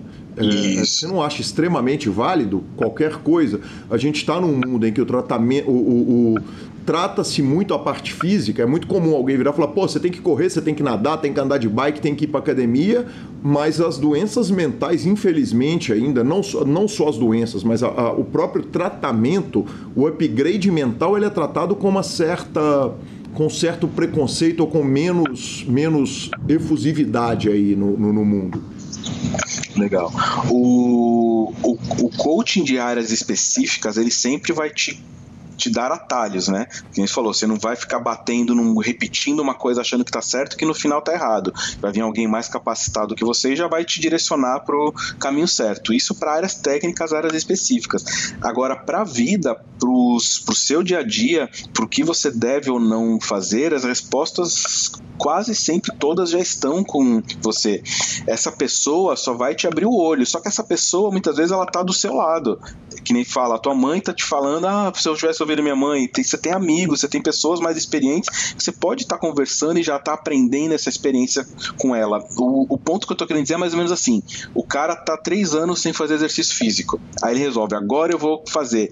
Ele se matricula na melhor academia, vai lá pra academia e fica três horas no primeiro dia malhando e com personal trainer tá certo isso? Não tá. O cara vai ficar dolorido, vai se estourar inteiro. Não, o cara tem que começar a primeira semana caminhando sozinho, vai pra praia, caminha, pega um pezinho, dá pra fazer vários exercícios em casa, mesmo sem peso, só de alongamento. Aí vai na, na segunda semana, na terceira, ele vai evoluindo aos poucos. Então, esses primeiros passos a gente pode dar sozinho, só que é, é muito, é muito difícil, eu sei que é. Só que não adianta você também querer de um dia pro outro resolver um problema que já tá acontecendo há muito, há muito tempo. Você tem que ter o equilíbrio fazendo isso gradativamente aos poucos. Agora, se você não conseguir dar nem o primeiro passo, nem, o, nem, nem o segundo, e aí de um dia para outro você quer dar todos os passos do, de uma vez só, não, não vai ser o, seu, o caminho certo. Então, aos poucos, devagar, fazendo, se, se cobrando.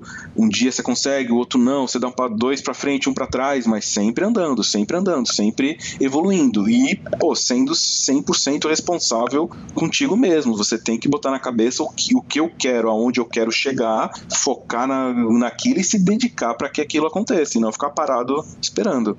Mas o personal não é o cara que não vai deixar você malhar durante três horas no primeiro dia? Não é o cara que vai pegar e vai falar, velho, segura que se você puxar esse peso aí, você vai estourar suas costas?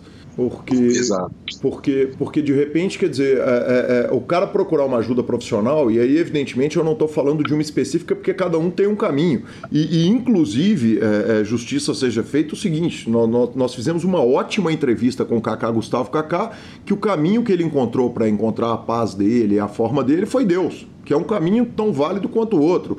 E o, o, caminho do outro é a meditação, o caminho do pitão é a, a, cachaça do final de semana, que é o que talvez seja o mais próximo de mim. Mas a, a, a, minha pergunta é o seguinte: talvez o, o, o, o hype não signifique que seja para todo mundo, mas você não acha que para algumas pessoas isso talvez seja um, um caminho muito viável? Sim, mas é que assim, pensa assim, o cara não faz nada e ele se obriga normalmente a fazer o caminho mais fácil, que é esse, é o de ir para academia com o melhor personal do primeiro dia e fazer, sendo que ele já poderia dar passos antes. Uhum. Às vezes ele está gastando, e eu falo isso porque assim, se você pensar num mundo onde as pessoas têm poder financeiro, tudo é fácil, porque com o dinheiro você vai lá compra. Agora, o cara às vezes diz que não faz porque não tem condição, porque trabalhou o dia inteiro, porque não chega cansado, porque diz... então vai dando um passo de cada vez. Eu acho que o recado, a ideia é essa. Você não precisa necessariamente ir direto para o melhor, para o auge, para o top, para que seja feito. Porque tem pessoas que me perguntam, falam, ah, cara, eu vou contratar esse cara que está dando esses coach, esse mind, pô, o cara é muito bom, mas o cara é muito caro, eu queria fazer, eu não consigo. Falou, cara, mas você não precisa dele. Não que ele não vai te ajudar, que ele não vai te dar um atalho, que ele não seja bom. É óbvio que é. Tá na cara que é. Só que existem outros jeitos de fazer que também funcionam. Tem coisas que funcionam para uma pessoa e coisas que funcionam para outra, mas assim, tudo existe, tudo tá aí disponível gratuito. É igual poker. O cara quer ser um bom jogador de poker hoje, ele não precisa ter muito dinheiro. Ele não precisa, ele consegue de uma forma barata começar de baixo com, estu com estudos gratuitos. Lógico que se o cara é um cara rico que está entrando no meio do poker, ele já contrata o melhor jogador para dar para dar coach, para cortar os caminhos, vai, vai ser mais fácil, mas não é o único caminho que tem e não é o que necessariamente precisa ser feito. É, é aquela velha história de às vezes a gente dá até mais valor para algo que dá mais trabalho para a gente conquistar, né? É aquela história do menino fazer 18 anos e o pai rico dá o carro, ou ele começa a pagar e vai ter o carro daqui a um, dois anos. Quem, quem vai dar mais valor? Lógico, a gente, eu tô generalizando. Como regra, o que teve trabalho, que viu quão difícil é, o que ralou, o que acordou cedo, o que trabalhou, o que juntou, o que poupou. Como regra, vai dar muito mais valor do que o outro. Não que não tenha casos nas duas formas que aconteça o inverso, né? Mas tem coisas que quando, quando você rala, quando você disputa para aquilo, quando quando você percebe que é algo que te dá trabalho, você vai valorizar mais. Bacana demais, Garrido. Mudando de assunto, nós estamos em 11 de janeiro. No dia 10 de janeiro, ontem, eu ouvi, ouvi uma entrevista do Doyle, uma entrevista atual dele, falando sobre o Doyle's Game, falando o seguinte: olha, essa meninada do online que está rodando simulação sobre RES, pede para eles virem aqui sentarem na minha mesa que eu tô querendo ver o que, que, que eles têm para me ensinar de novo. Mas a impressão que eu tenho é que rodou-se muito menos simulações de mixed games, quer dizer, a molecada tá estudando muito menos mixed game do que no holding. Primeiro, é verdade isso? E segundo, tem dinheiro para ser ganho no mixed games? Ou é uma coisa muito mais de tesão, do tesão de fazer, porque você tem carinho com o jogo, como eu tenho, o Lanza tem, o Murilo tem, o Akari tem. Mas dá para fazer volume de dinheiro que faz diferença na vida de um jogador que faz volume jogando mixed?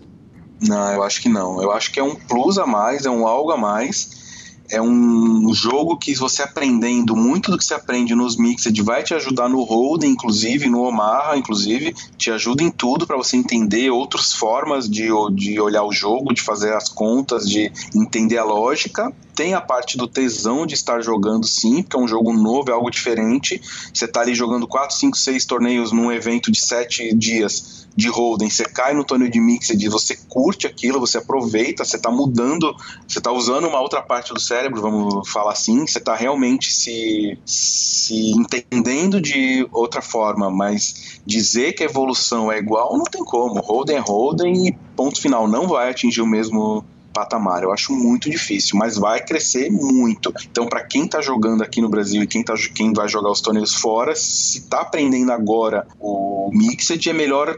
Quer dizer, se vai querer jogar alguma hora, é melhor aprender já, que já pega desde o início, do que esperar explodir daqui a um, dois anos, para aí começar a aprender quando já vai ter 200, 300 jogadores por evento. Que eu acho que vai chegar nisso sim.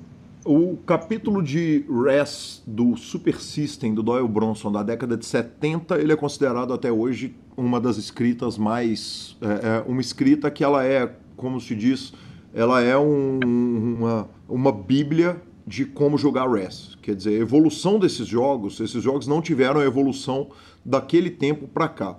Como que você estuda esses jogos? Quer dizer, você vai grindar o que o David Sklansky escreveu sobre RES lá atrás o que aqueles caras escreveram lá atrás, ou você está assistindo vídeo, quer dizer, aonde que você, onde que você vai buscar esse diferencial contra o, o, um cara que, que não sabe jogar?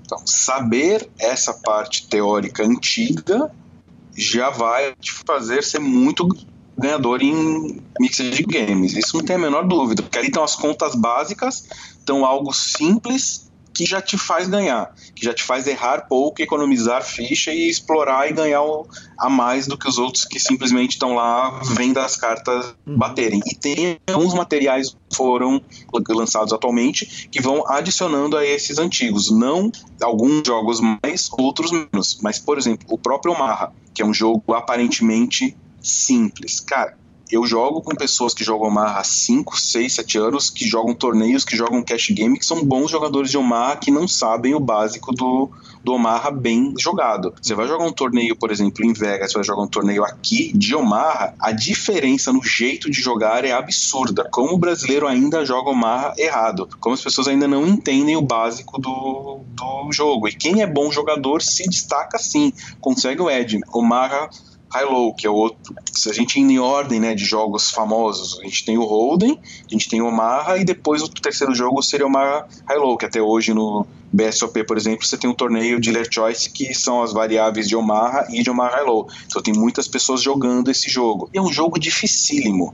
É um jogo dificílimo, Omaha High-Low. Aí, além dessa literatura antiga, de ler, de pegar a parte matemática, a parte lógica do jogo, tem que ir atrás de atualizações. Por exemplo, no Omaha High-Low, a gente tem aqui no Brasil B Dias, que é um jogador que até hoje é top 3, se não é o melhor jogador do mundo de Omaha High-Low. Há 3, 4 anos atrás, ou 2, nem sei, eu tenho passo tão rápido, acho que 3 anos atrás, eu e vários jogadores brasileiros fizemos um coach com ele online, só especificamente de Omaha High-Low. Foi até um coaching que, porra, a gente pega, tava no, no grupo Tava eu, Luiz Duarte, Kelvin, João Simão, Nico, quer dizer, todo mundo indo atrás de conhecimento em outros jogos. Uhum. Você pega os jogos de Stud, que são os três Studs, né? Stud, Haas e Stud High-Low. Uns dois anos atrás eu fiz o coach com um gringo também fora. Uhum. E o Diomar, eu, tô, pô, eu tava até ano passado grudado no Afif e no Zidane, que são dois dos cinco, dez melhores jogadores de Omaha que a gente tem, aprendendo com eles, trocando ideia, analisando mãos, fazendo tudo aquilo que a gente já falou. Então tem que ir atrás mesmo, tem que estudar. na, na, internet tem vários vídeos, o Negriano tem uma série de vídeos deles de Mixed Games que é sensacional, que ele fala daquele jeito rápido dele, num vídeo de 15 minutos ele consegue falar um livro, é um negócio absurdo, assim. Onde, então tem material... Onde estão esses vídeos? Ah, YouTube. Ó, que legal digita mix de game no YouTube, vai navegando, como a gente fala, que rapidinho aparece. Que chega no mediano. Eu lembro que o Bedias foi, então, lembrando aqui pro ouvinte que o Bedias foi entrevistado do PokerCast e eu falo muito, inclusive, de Omaha High Low com ele. É, ele é fenomenal nisso. Então, assim, você tem que estudar. Mesmo esses jogos, nem você falou, eu tenho um monte de livros que eu comprei, todos em inglês na época, né? Não tem literatura em português. Quem quer aprender mix de game em português vai se complicar um pouquinho. Até ano passado eu fiz, né, finalzinho, em novembro, antes do Millions, a primeira turma de coaching de mix de games que teve no Brasil, que foi em São Paulo. E Pô, eu não sei se você lembra, mas eu te xinguei pelo Instagram. Falei, para com eu isso. Lembro, eu lembro. Ensinar os malandros. Pô, foi uma turma assim que, cara, me deu um orgulho. Que foi uma turma fechada, né? Tanto que eu não divulguei tanto procurando jogadores iniciantes, porque eram de pessoas que já vinham jogando. E se você olhar o, o nível da galera, pô, foi o Cavalito, o Caio Rei, o Grow, o Gini, o, pô, só caras da elite do poker que estão lá atrás de estudar, estão lá atrás de evoluir. Então foi uma turma muito, muito legal, mas eu não abri porque assim, o Mixed tem isso. Se você botar jogadores iniciantes que praticamente só aprenderam as regras e querem aprender, vai atrasar igual o Holden, né? Uhum. Quando você vai dar uma turma de coaching, você tem que separar o nível iniciante, avançado. Se você perguntar, todo mundo diz que é avançado, todo mundo diz que sabe, mas aí você conversa um pouco com a pessoa, você percebe que em que nível realmente ela está e você tenta separar para um mais que está mais atrasado, não atrapalhar os que estão mais, mais na frente. Então essa turma, essa primeira que foi ano passado, foi só de jogadores avançados e para esse ano eu pretendo fazer algumas de jogadores iniciantes também. Garrido, não está na hora dos clubes meterem uns 5, 10 de, de 8 game ou de 10 game para ver se pega, não? É, no Brasil, porque, cara, eu, eu, eu olho para os clubes de Belo Horizonte, até cogitei fazer isso aqui algumas vezes. Eu falo, cara, se juntar três caras que gostam do Mixed, não precisa nem ser três caras muito bons, não, três caras que gostam, que tem carinho, é, e convidar mais dois ou três e botar para jogar, eventualmente o jogador recreativo ele vai passar por ali, vai ficar curioso, vai querer jogar, vai querer aprender a jogar o jogo. Olha, se começar eu sempre falo em São Paulo que é onde tudo acontece, onde tem o maior número de jogadores. Claro. Se eles começarem de lá, eu acho que estica sim. Acho que a chance tem uma chance grande de, de virar. O pessoal gosta, cara. Às vezes não fazer o mix de trocando, mas que nem eu falei, fazer só de Omar High Low inicialmente. Então por que, que de Omar High Low não, não tem? Se começasse a formar, daria sim. É, daqui a pouco você forma de Dusk Saber, daqui a pouco você forma dos, dos studs. Eu acho que tem espaço sim e vai acabar acontecendo. Garrido, os líderes brasileiros são muito melhores do que os gringos para os Mixed Games mesmo, cara, como o Tevez fala? Pros mixeds especificamente, eu não vejo essa diferença, porque nos mixeds lá fora, como os fields não são tão grandes, eles botam os melhores dealers. E não tem jeito, os melhores dealers americanos são muito bons, cara, porque uhum. eles fazem isso há 30 anos e os brasileiros estão fazendo isso há 10. Então a gente tem que. Mas pra Holden, ele, a grande média, a massa está melhor do que a massa lá de fora, sim, acho que pela rotatividade, que aqui você tem uma equipe que está formada há muito tempo, a base é a mesma, e lá eles acabam que eles giram, eles trazem trabalho mais barato. Esse ano, por exemplo, de 2018, a gente estava lá conversando nos breaks, estava todo mundo indignado. Tinha uma leva de, de dealers, que não sei de onde eles vieram. Cara, eles eram muito ruins, mas muito ruins. Você via que era o primeiro ano deles pagando qualquer jogo de baralho que existisse. Nunca tinha feito isso na vida. Sensacional. E tecnicamente, é claro que é, é, a gente está fazendo um comparativo com a WSOP, que é quando os melhores jogadores do mundo se reúnem. Mas, mas eu imagino que, por exemplo, Stud é um jogo que o norte-americano joga na mesa da avó. O, o, o nível técnico é, é bizarramente maior, por exemplo, do norte-americano médio nos mixed contra o brasileiro, contra os, os bons brasileiros, ou, ou nós já estamos brigando de pau a turma que é boa daqui? Não, não. Você jogar um jogo barato lá vai ser bem mais difícil do que o mais caro, caro aqui. E assim, a diferença é grande de quando começou há dois anos atrás para o último evento agora. Hoje você senta ali para jogar, você já tem uns 10, 15 jogadores brasileiros que já entendem a lógica do jogo. Você tem uns 5 que são muito, muito bons, mas você tem uns 10 que já 15 que já começam a entender porque já estão jogando mais e já foram atrás de, conhecimento, mas o americano já está implícito nele, que nem você falou, ele joga o Holden ele, igual ele joga os outros jogos. Ele, tem, ele joga assim em quantidade de vezes, né? Então a gente não ainda não estamos nem perto do nível, do nível deles, não. Garrido, você falou que tem cinco grandes do Brasil. Então, para não te julgar na fogueira e você não deixar ninguém de fora, quem são três grandes jogadores de Mixed Games do Brasil que, você, que, que te chamam a atenção? O Akari é muito bom, ele joga lá fora os WSOP todos. Ele até ficou em segundo agora, né, em Bahamas, ontem ou anteontem, no torneio. Ele é muito bom. Tem o Zidane, que joga online ganhou rankings de tudo que existe, de torneios ao vivo também, de Mixed, há, muito, há muitos anos até já fiz o heads up aqui com ele de BSOP. A gente tem o Murilo, uhum. que é muito bom, né? Que joga também muito tempo, que se dedica para esse jogo. Tem mais algum? Vou falar três para quem falou para não me jogar na porque isso, é Porque aí ficam os outros dois se imaginam, todo mundo vai, se, vai imaginar que é ele mesmo, né? Claro. boa, boa. Garridão, pra gente encerrar a entrevista, cara, vamos falar um pouquinho do coaching. Você foi um dos primeiros caras da dar coaching no Brasil, é, passaram mais de 400 alunos na sua mão desde 2011 até hoje. Você continua dando coaching? Você pode dar coaching sendo aluno do samba? Como é que funciona a vida de coach?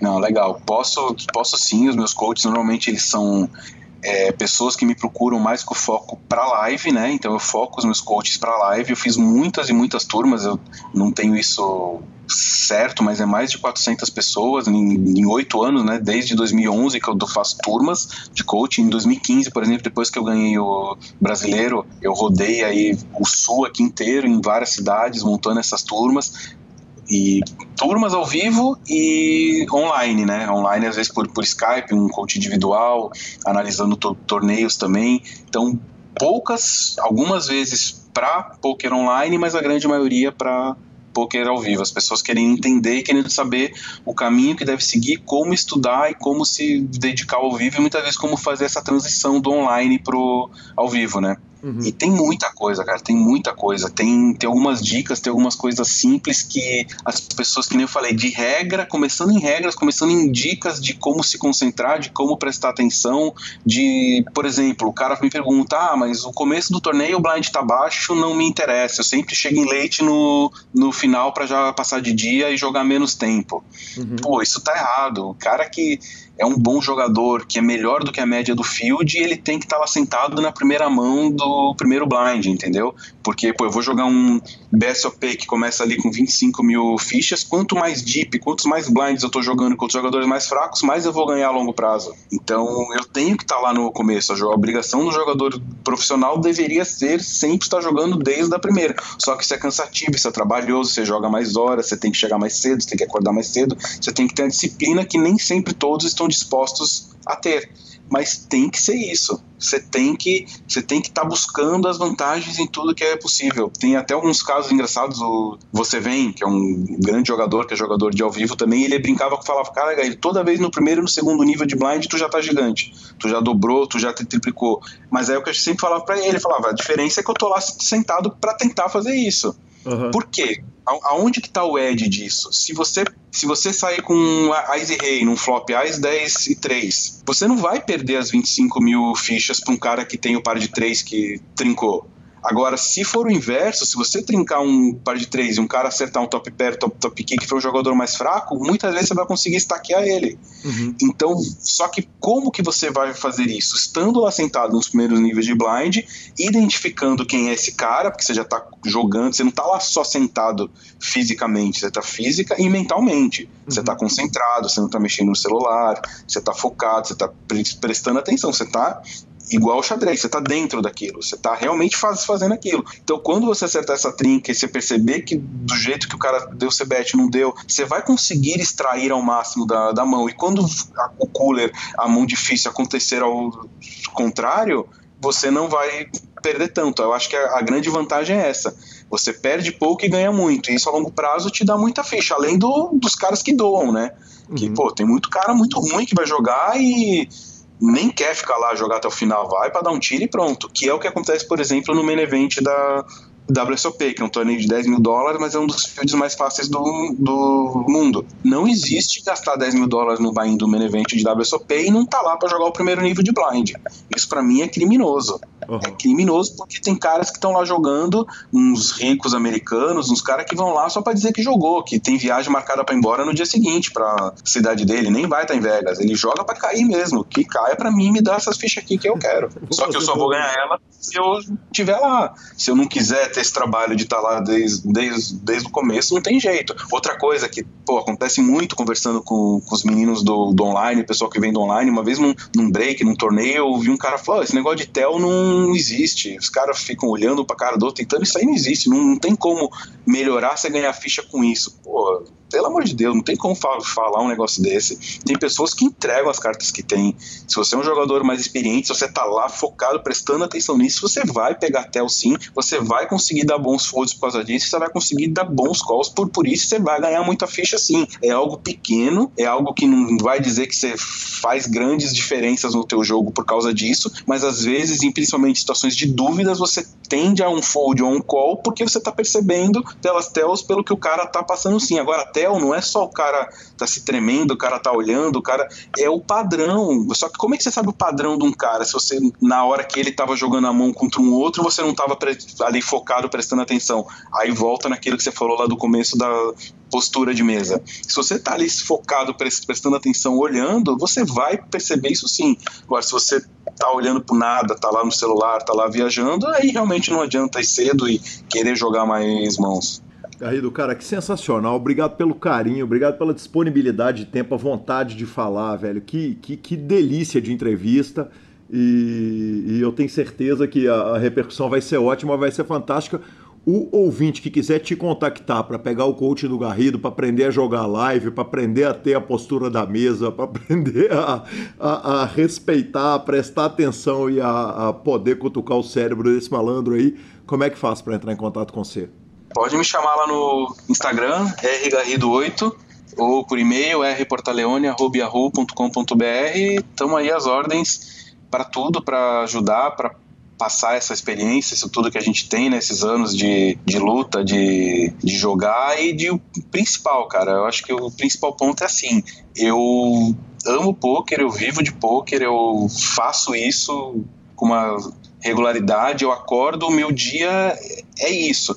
E eu tenho muito, muito orgulho de viver disso há 10 anos e de me manter ativo e de me manter atualizado, de não ter.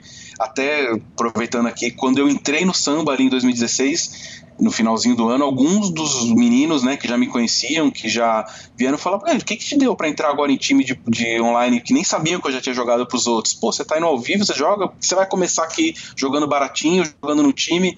Falei, cara, porque eu preciso aprender. Eu, vocês sabem muito mais que eu. A verdade é essa. Tem muito moleque no samba, a grande maioria é muito melhor que eu na parte técnica. E se eu não tivesse humildade, se eu não for atrás de, de estudar, de entrar em time, de estar tá me mantendo atualizado, eu não vou conseguir fazer o que eu venho fazendo esses anos todos, que é me manter e sobreviver de poker, exclusivamente disso. Então eu vou entrar pro time sim, eu vou fazer o que eles mandarem. Se tiver que diminuir bainha, eu vou diminuir bainha. Se tiver que jogar, se tiver que estudar, eu vou fazer o que eles falarem para eu fazer. Eu tô aí para isso, eu quero aprender, eu quero evoluir e eu vou continuar com os meus projetos paralelos, eu vou continuar indo atrás de patrocínio, de times, de jogar, de, de tal máximo e de achar esse equilíbrio também, né, entre a vida pessoal e a vida profissional, porque de novo, eu, apesar de ser um jogador de live, eu não jogo nem perto do que a maioria dos jogadores ao vivo jogam. E isso é muito, porra, isso é um negócio assim, você quer jogar o quanto mais possível, mas se você for jogar todo torneio que aparecer, você vai jogar todo dia sem, sem parar. E aí você não vive, a tua vida não, não anda. Garrido, sensacional, cara. É, é, sempre um prazer eu poder entrevistar um cara que, que, que tava lá botando tijolo na construção do poker brasileiro, cara. Um cara que ajudou na construção do poker, que só faz bem pro poker, com a postura, com a dedicação, com carinho. E, e, e, certamente teria mais assunto para a gente falar mais duas horas tranquilamente. Não vou, não, se Deus quiser, oportunidade não vai faltar, cara. Legal. Show de bola. Obrigado você, obrigado aí pela, por conduzir a entrevista tão bem. Espero que o pessoal goste dessas, dessas histórias, desses causos e tudo isso que a gente falou. Certamente nós vamos trombar nas mesas de Mixed. Opa, vamos lá. Tomara que o Mixed desse ano exploda mais e vou jogar todos e tudo possível. Aí sim. Lanzinha, é... encerrada a entrevista, que homem agarrido, hein, velho? Que homem, hein? Porra, sensacional, cara. Que postura, que cara fantástico. É... Fiquei muito feliz com a escolha e, e, e, realmente já falei isso. Repito, a sensação que tem é que dava pra gente conversar de mais um monte de coisa. Na hora que terminamos, ele virou e falou: Olha, que nós não falamos nem de Vegas. Eu falei, cara, não falamos da minha pauta, faltou muita coisa, cabe outra e certamente será feita quando, quando possível, né, Lanzinha? Com 100% de certeza. Como você disse antigamente, são 52 semanas no ano, é muita entrevista, senhor. Exato. Que bom que o entrevista, se todo entrevistado que você pegar, você tiver mais duas, três horas para falar com ele, quer dizer, seu número de entrevistas é infinito. Exatamente. Isso é fato. Infelizmente, né, cara? O programa tem que durar muito tempo. é só ter a turma ajudar, vamos patrocinar o programa. Exatamente. Lanza, o Mantos Black Moon instagramou o programa, a gente sempre agradece quem bota lá no Instagram e nos marca Justiça Seja feita Garridão Instagramou no dia, Instagramou de novo. Mantos Black Moon Instagramou o programa, está aqui. Instagrama todos os programas. Todos os programas, muito justo, exatamente. É, o Guilherme Grisa, cara de Blumenau, olha que cara legal, velho. Ele virou e falou assim: Calil, você falou que quando a gente pedia para adicionar, que era no WhatsApp, você falou no programa que você tinha a agenda toda organizada, geográfica, com nome e cidade de cada um dos jogadores. E agora, já que fomos pro Telegram, a galera só adiciona o PokerCast e pede para entrar e não te manda mais. Então, só para você saber, meu número de telefone é esse, meu e-mail é esse, eu sou de Blumenau, sou engenheiro de telecomunicações, instrutor de yoga e iniciante no poker. Só para vocês terem meus, meus dados todos. Chupa mundo. Exatamente. Que homem. Eu só respondi para ele isso. Que homem. Obrigado, Xará. o Everson Sunchix Lanzinha, tudo certo? Sou ouvinte, hahaha, mas saí do grupo há um tempo, TCC e outras coisas mais. Sabe como é? Telegram é vida demais. Tem como me mandar o link do grupo? Abração, mais um que mandou aqui agora também. Já vou te encaminhar para já mandar o convite para o parceiro. Exatamente, não. O Thiago Conservani, que tinha feito aquele áudio maravilhoso pra gente, que fez aquele áudio maravilhoso pra gente, mandou um texto: Olá pessoal, eu sou o Thiago Conservani sou viciado em WhatsApp do PokerCast. Há muito tempo, gasto às vezes minutos ou horas do dia para ler as mensagens. Isso já complicou minha vida, deixei de ler os grupos da família, ignorei grupos com conteúdo adulto, esqueci dos trabalhos, esqueci os grupos das empresas em que trabalhei. Eu sei, sou um PokerCast WhatsApper, porém não anônimo. Estou em reabilitação e acredito que esse grupo aqui pode me salvar. Aqui até é possível ler e continuar com uma vida. Agradeço a compreensão e espero que me recebam bem, novos amigos do Telegram. Abraços. Cara, esse texto dele foi porque tá uma guerra total. A galera do grupo do WhatsApp não quer que o grupo morra, tá querendo manter, mas galera, sinto muito. Caíram duro, senhor. Caíram duro. Caíram duro. Eu queria também mandar um abraço para o Algoz Arthur o Gosto Arthur mandou mensagem essa semana que ele é iniciante do poker e aí ele até deu uma sugestão de entrevista e aí ele começou a me questionar que o, o poker é muito elitizado. Eu falei, cara, como que o poker é elitizado se você tem free roll, se você tem, cara, jogo todo preço, vai lá no PS, você vai achar todos centavos. Falei, mas quanto custa um curso? Falei, ah, cara, o curso é mais caro, tipo 200, 300 reais. Falou, mas é caro para quem tem um salário mínimo. Eu falei, mas essa é a vantagem do pouco que está difundido. Pode procurar na internet, você vai achar um mundo de material gratuito para você estudar e tal. Então ele ficou satisfeito, falou que ia ouvir mais o programa. E é isso, né, senhor? Nós estamos, estamos aí para a turma. Exatamente, também. não. O próprio PokerCast é uma fonte de aprendizado, as transmissões todas do Super Poker. É, para quem está perto essa semana, o Rit Gomes, nosso ouvinte, passou aqui, pegou um livro clássico do, da literatura do poker aqui comigo é, para aprender melhor os fundamentos. E, enfim, o que a gente puder ajudar também, estamos à disposição. Tem muito material. O Super Poker tem análise de mão, tem muita discussão, muita coisa, Lanzinha. E, e, o Jefferson Cussolin de novo, né, cara? Meteu aquela foto sua nervoso com o bonezão do Full Tilt que você mandou um dia bêbado. Eu mandei pro grupo, todo mundo botou de avatar. Como é que chama? Lança Pocket Team? Lança cara colocando de avatar. Que peito dele. Cara, arrumou a nota. O Raendel colocou também. É, arrumou 750 conto lá o, o Jefferson, sem surpresa. E por fim, Lanzinha, é, já que a gente, aproveitando que a gente está naquela sessão de falinhas, cara, o High Roller de 50k, que a gente vinha falando a respeito dele, na hora que os caras chegaram no heads up, Timothy Adams e Stephen Chidwick fizeram um pedidinho, a turma mandou lá para nós. Eu vi, que coisa maravilhosa. Exatamente. Seguinte, nós vamos jogar um heads up aqui agora. É... Tem como vocês botarem os dois Coringa no bar? E capar. E capar. Capa e põe dois Coringa, por Exatamente. favor. Cara, sensacional, né? É, Coisa brilhante. cara. Bicho, sensacional, maravilhoso. É, coisas que só o poker proporciona pra gente, né, cara? Degeneração até o último grau, né, cara? Eu gostei demais, eu ri demais, cara. Eu falei, cara, que coisa bacana. Eu queria saber se é permitido isso na regra. é permitido o torneio de holding é, é, normal, no limit holding, dois, os dois atletas do HU resolverem pedir pra capar o baralho e botar dois coringa. Pode, senhor? Ô Lanza, a, a minha resposta é a seguinte, cara. O dinheiro que tá lá, o prize pool que sobrou lá é todo nosso, né? A não ser a caixinha dos dealers. que é outro assunto Que é outra grave. discussão. Que é outro Teremos assunto grave. Eu acho que a gente pode até ter ela rapidamente aqui agora, mas o prize pool, cara, tá lá Calil e Lanza no heads up. Velho, o prize pool é nosso. Se a gente quiser disputar ele no MMA, eu acho que não tem mal nenhum. Toca o cacete. É, eu não sei só porque é a questão do torneio em si, se pode dar uma vacalhada na parada e tal. Eu acho que não é permitido, não. Vou te contar, eu acho que não é permitido, não. Eu acho melhor porque o torneio não tinha transmissão, velho. Se, transmiss- se não tem transmissão, você pode julgar ele até na queda de braço e tá de boa. Se tiver Tá transmissão, liberado, tem né? que atender a quem aguentou o torneio inteiro, né, Lanzinha? É verdade. E Isso é uma verdade. Com a transmissão é de fato mais difícil, mas eu, eu tenho dúvidas. Eu, eu de fato tenho dúvidas. Eu acho que não pode, não. Lanzinha, e o campeão do main event, o espanhol, o Colilas, que ganhou 5 milhões de dólares do PSPC e não deu caixinha para os dealers, Lanzinha. Estourou hoje, nós estamos gravando especialmente hoje na quinta-feira, porque eu vou viajar. Vida de novela. Vida de novela. E, e o cara deu zero, caixinha 5 milhões de dólares, Lanzinha. A gente vinha discutindo isso aqui antes de ligar os microfones, né? Então, você- deu para você perceber que muita gente não sabia nem que tinha de dar caixinha na discussão? Sim, na discussão, muita gente do grupo do PokerCast, olha que ali tem muito malandro velho de jogo. Mas é, não, é, não é comum a caixinha hoje em dia. É, tem clubes em BH, inclusive, que você é proibido você dar ficha pro cara, pro dealer. Você tem que dar ele em dinheiro que completamente desincentiva a caixinha. E, e aí começaram vários tipos de, de- de discussões e tal. A questão é o seguinte: é, é questionável como se ele tivesse te dar 100 mil reais, 100 mil dólares. 100 mil dólares de caixinha. É, porque na verdade 5 milhões ele tinha que dar ali no mínimo 2%, normalmente de 2 a 3%. Então 100 mil dólares de caixinha, Lanzinha. Cara, eu trabalho com poker, eu jogo poker, eu dirijo torneio, eu organizo o evento. Meus amigos dealers e diretores de torneio que me perdoem e olha que eu sou um parceiraço de caixinha. Eu não tenho condição psicológica de arrancar 100 mil dólares dar de caixinha. Eu não tenho. Eu, meu, ah, você ganhou 5 milhões.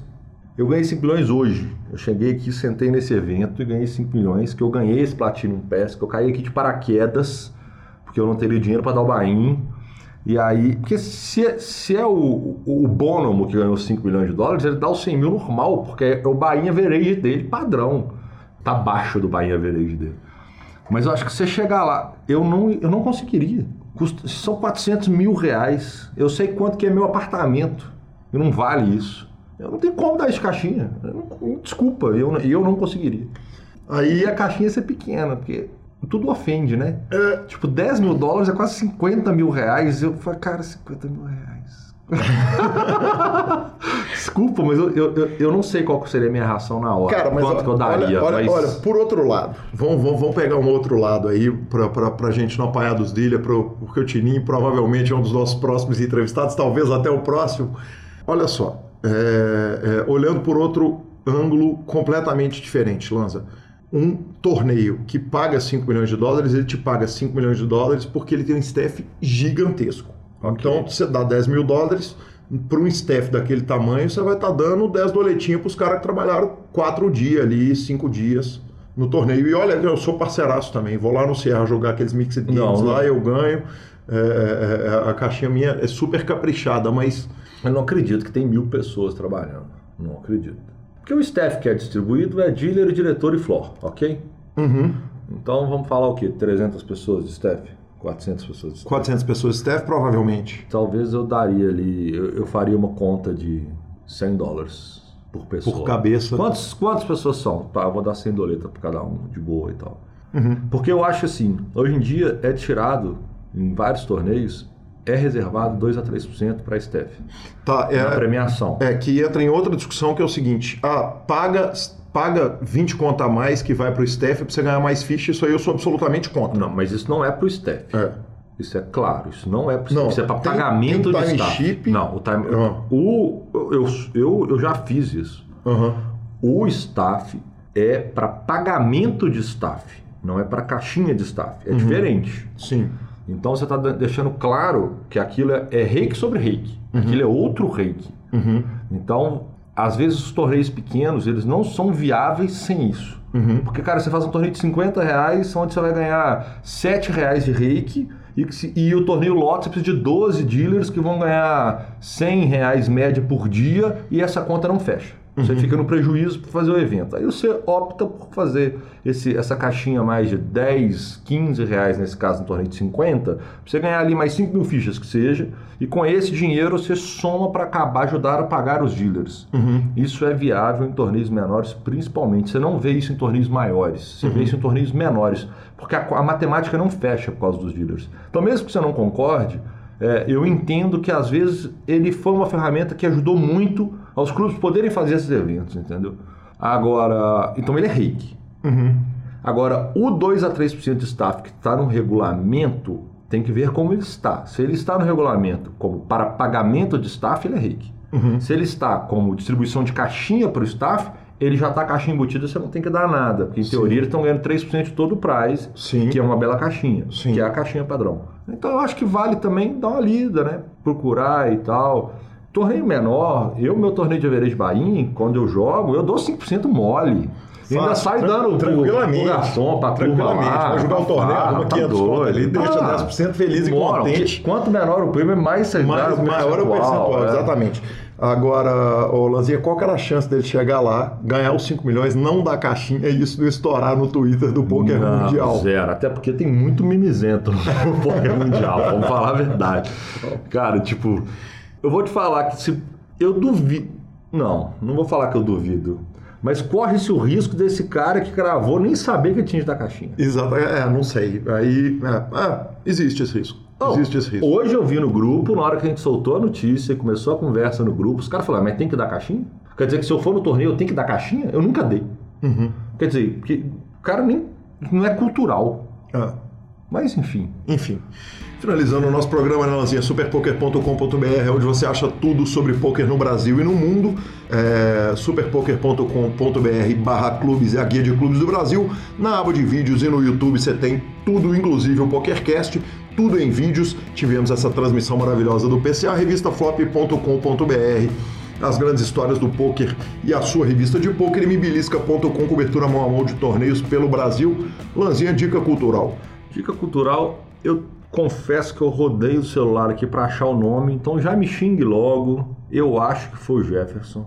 Mas já pode me xingar que no próximo programa eu conserto. Eu juro que eu tentei, mas eu não achei. É o episódio do podcast Jovem Nerd falando sobre a história do Venom, do Venom Acho que em foi o quadrinhos. Eu acho é. que foi o Jefferson Sim. é, que, que mandou. Então, como o meu comentário foi baseado nisso, ou no programa passado ou no, no passado, e eu falo da minha frustração do, sobre co- como, que fim levou o Venom nas telas, então ele me indica, ele me indicou o, o episódio do Jovem Nerd agora, que é falando sobre o Venom, sobre o Venom do quadrinhos, contando a história e tal. Então, quem quiser também saber mais, está dado.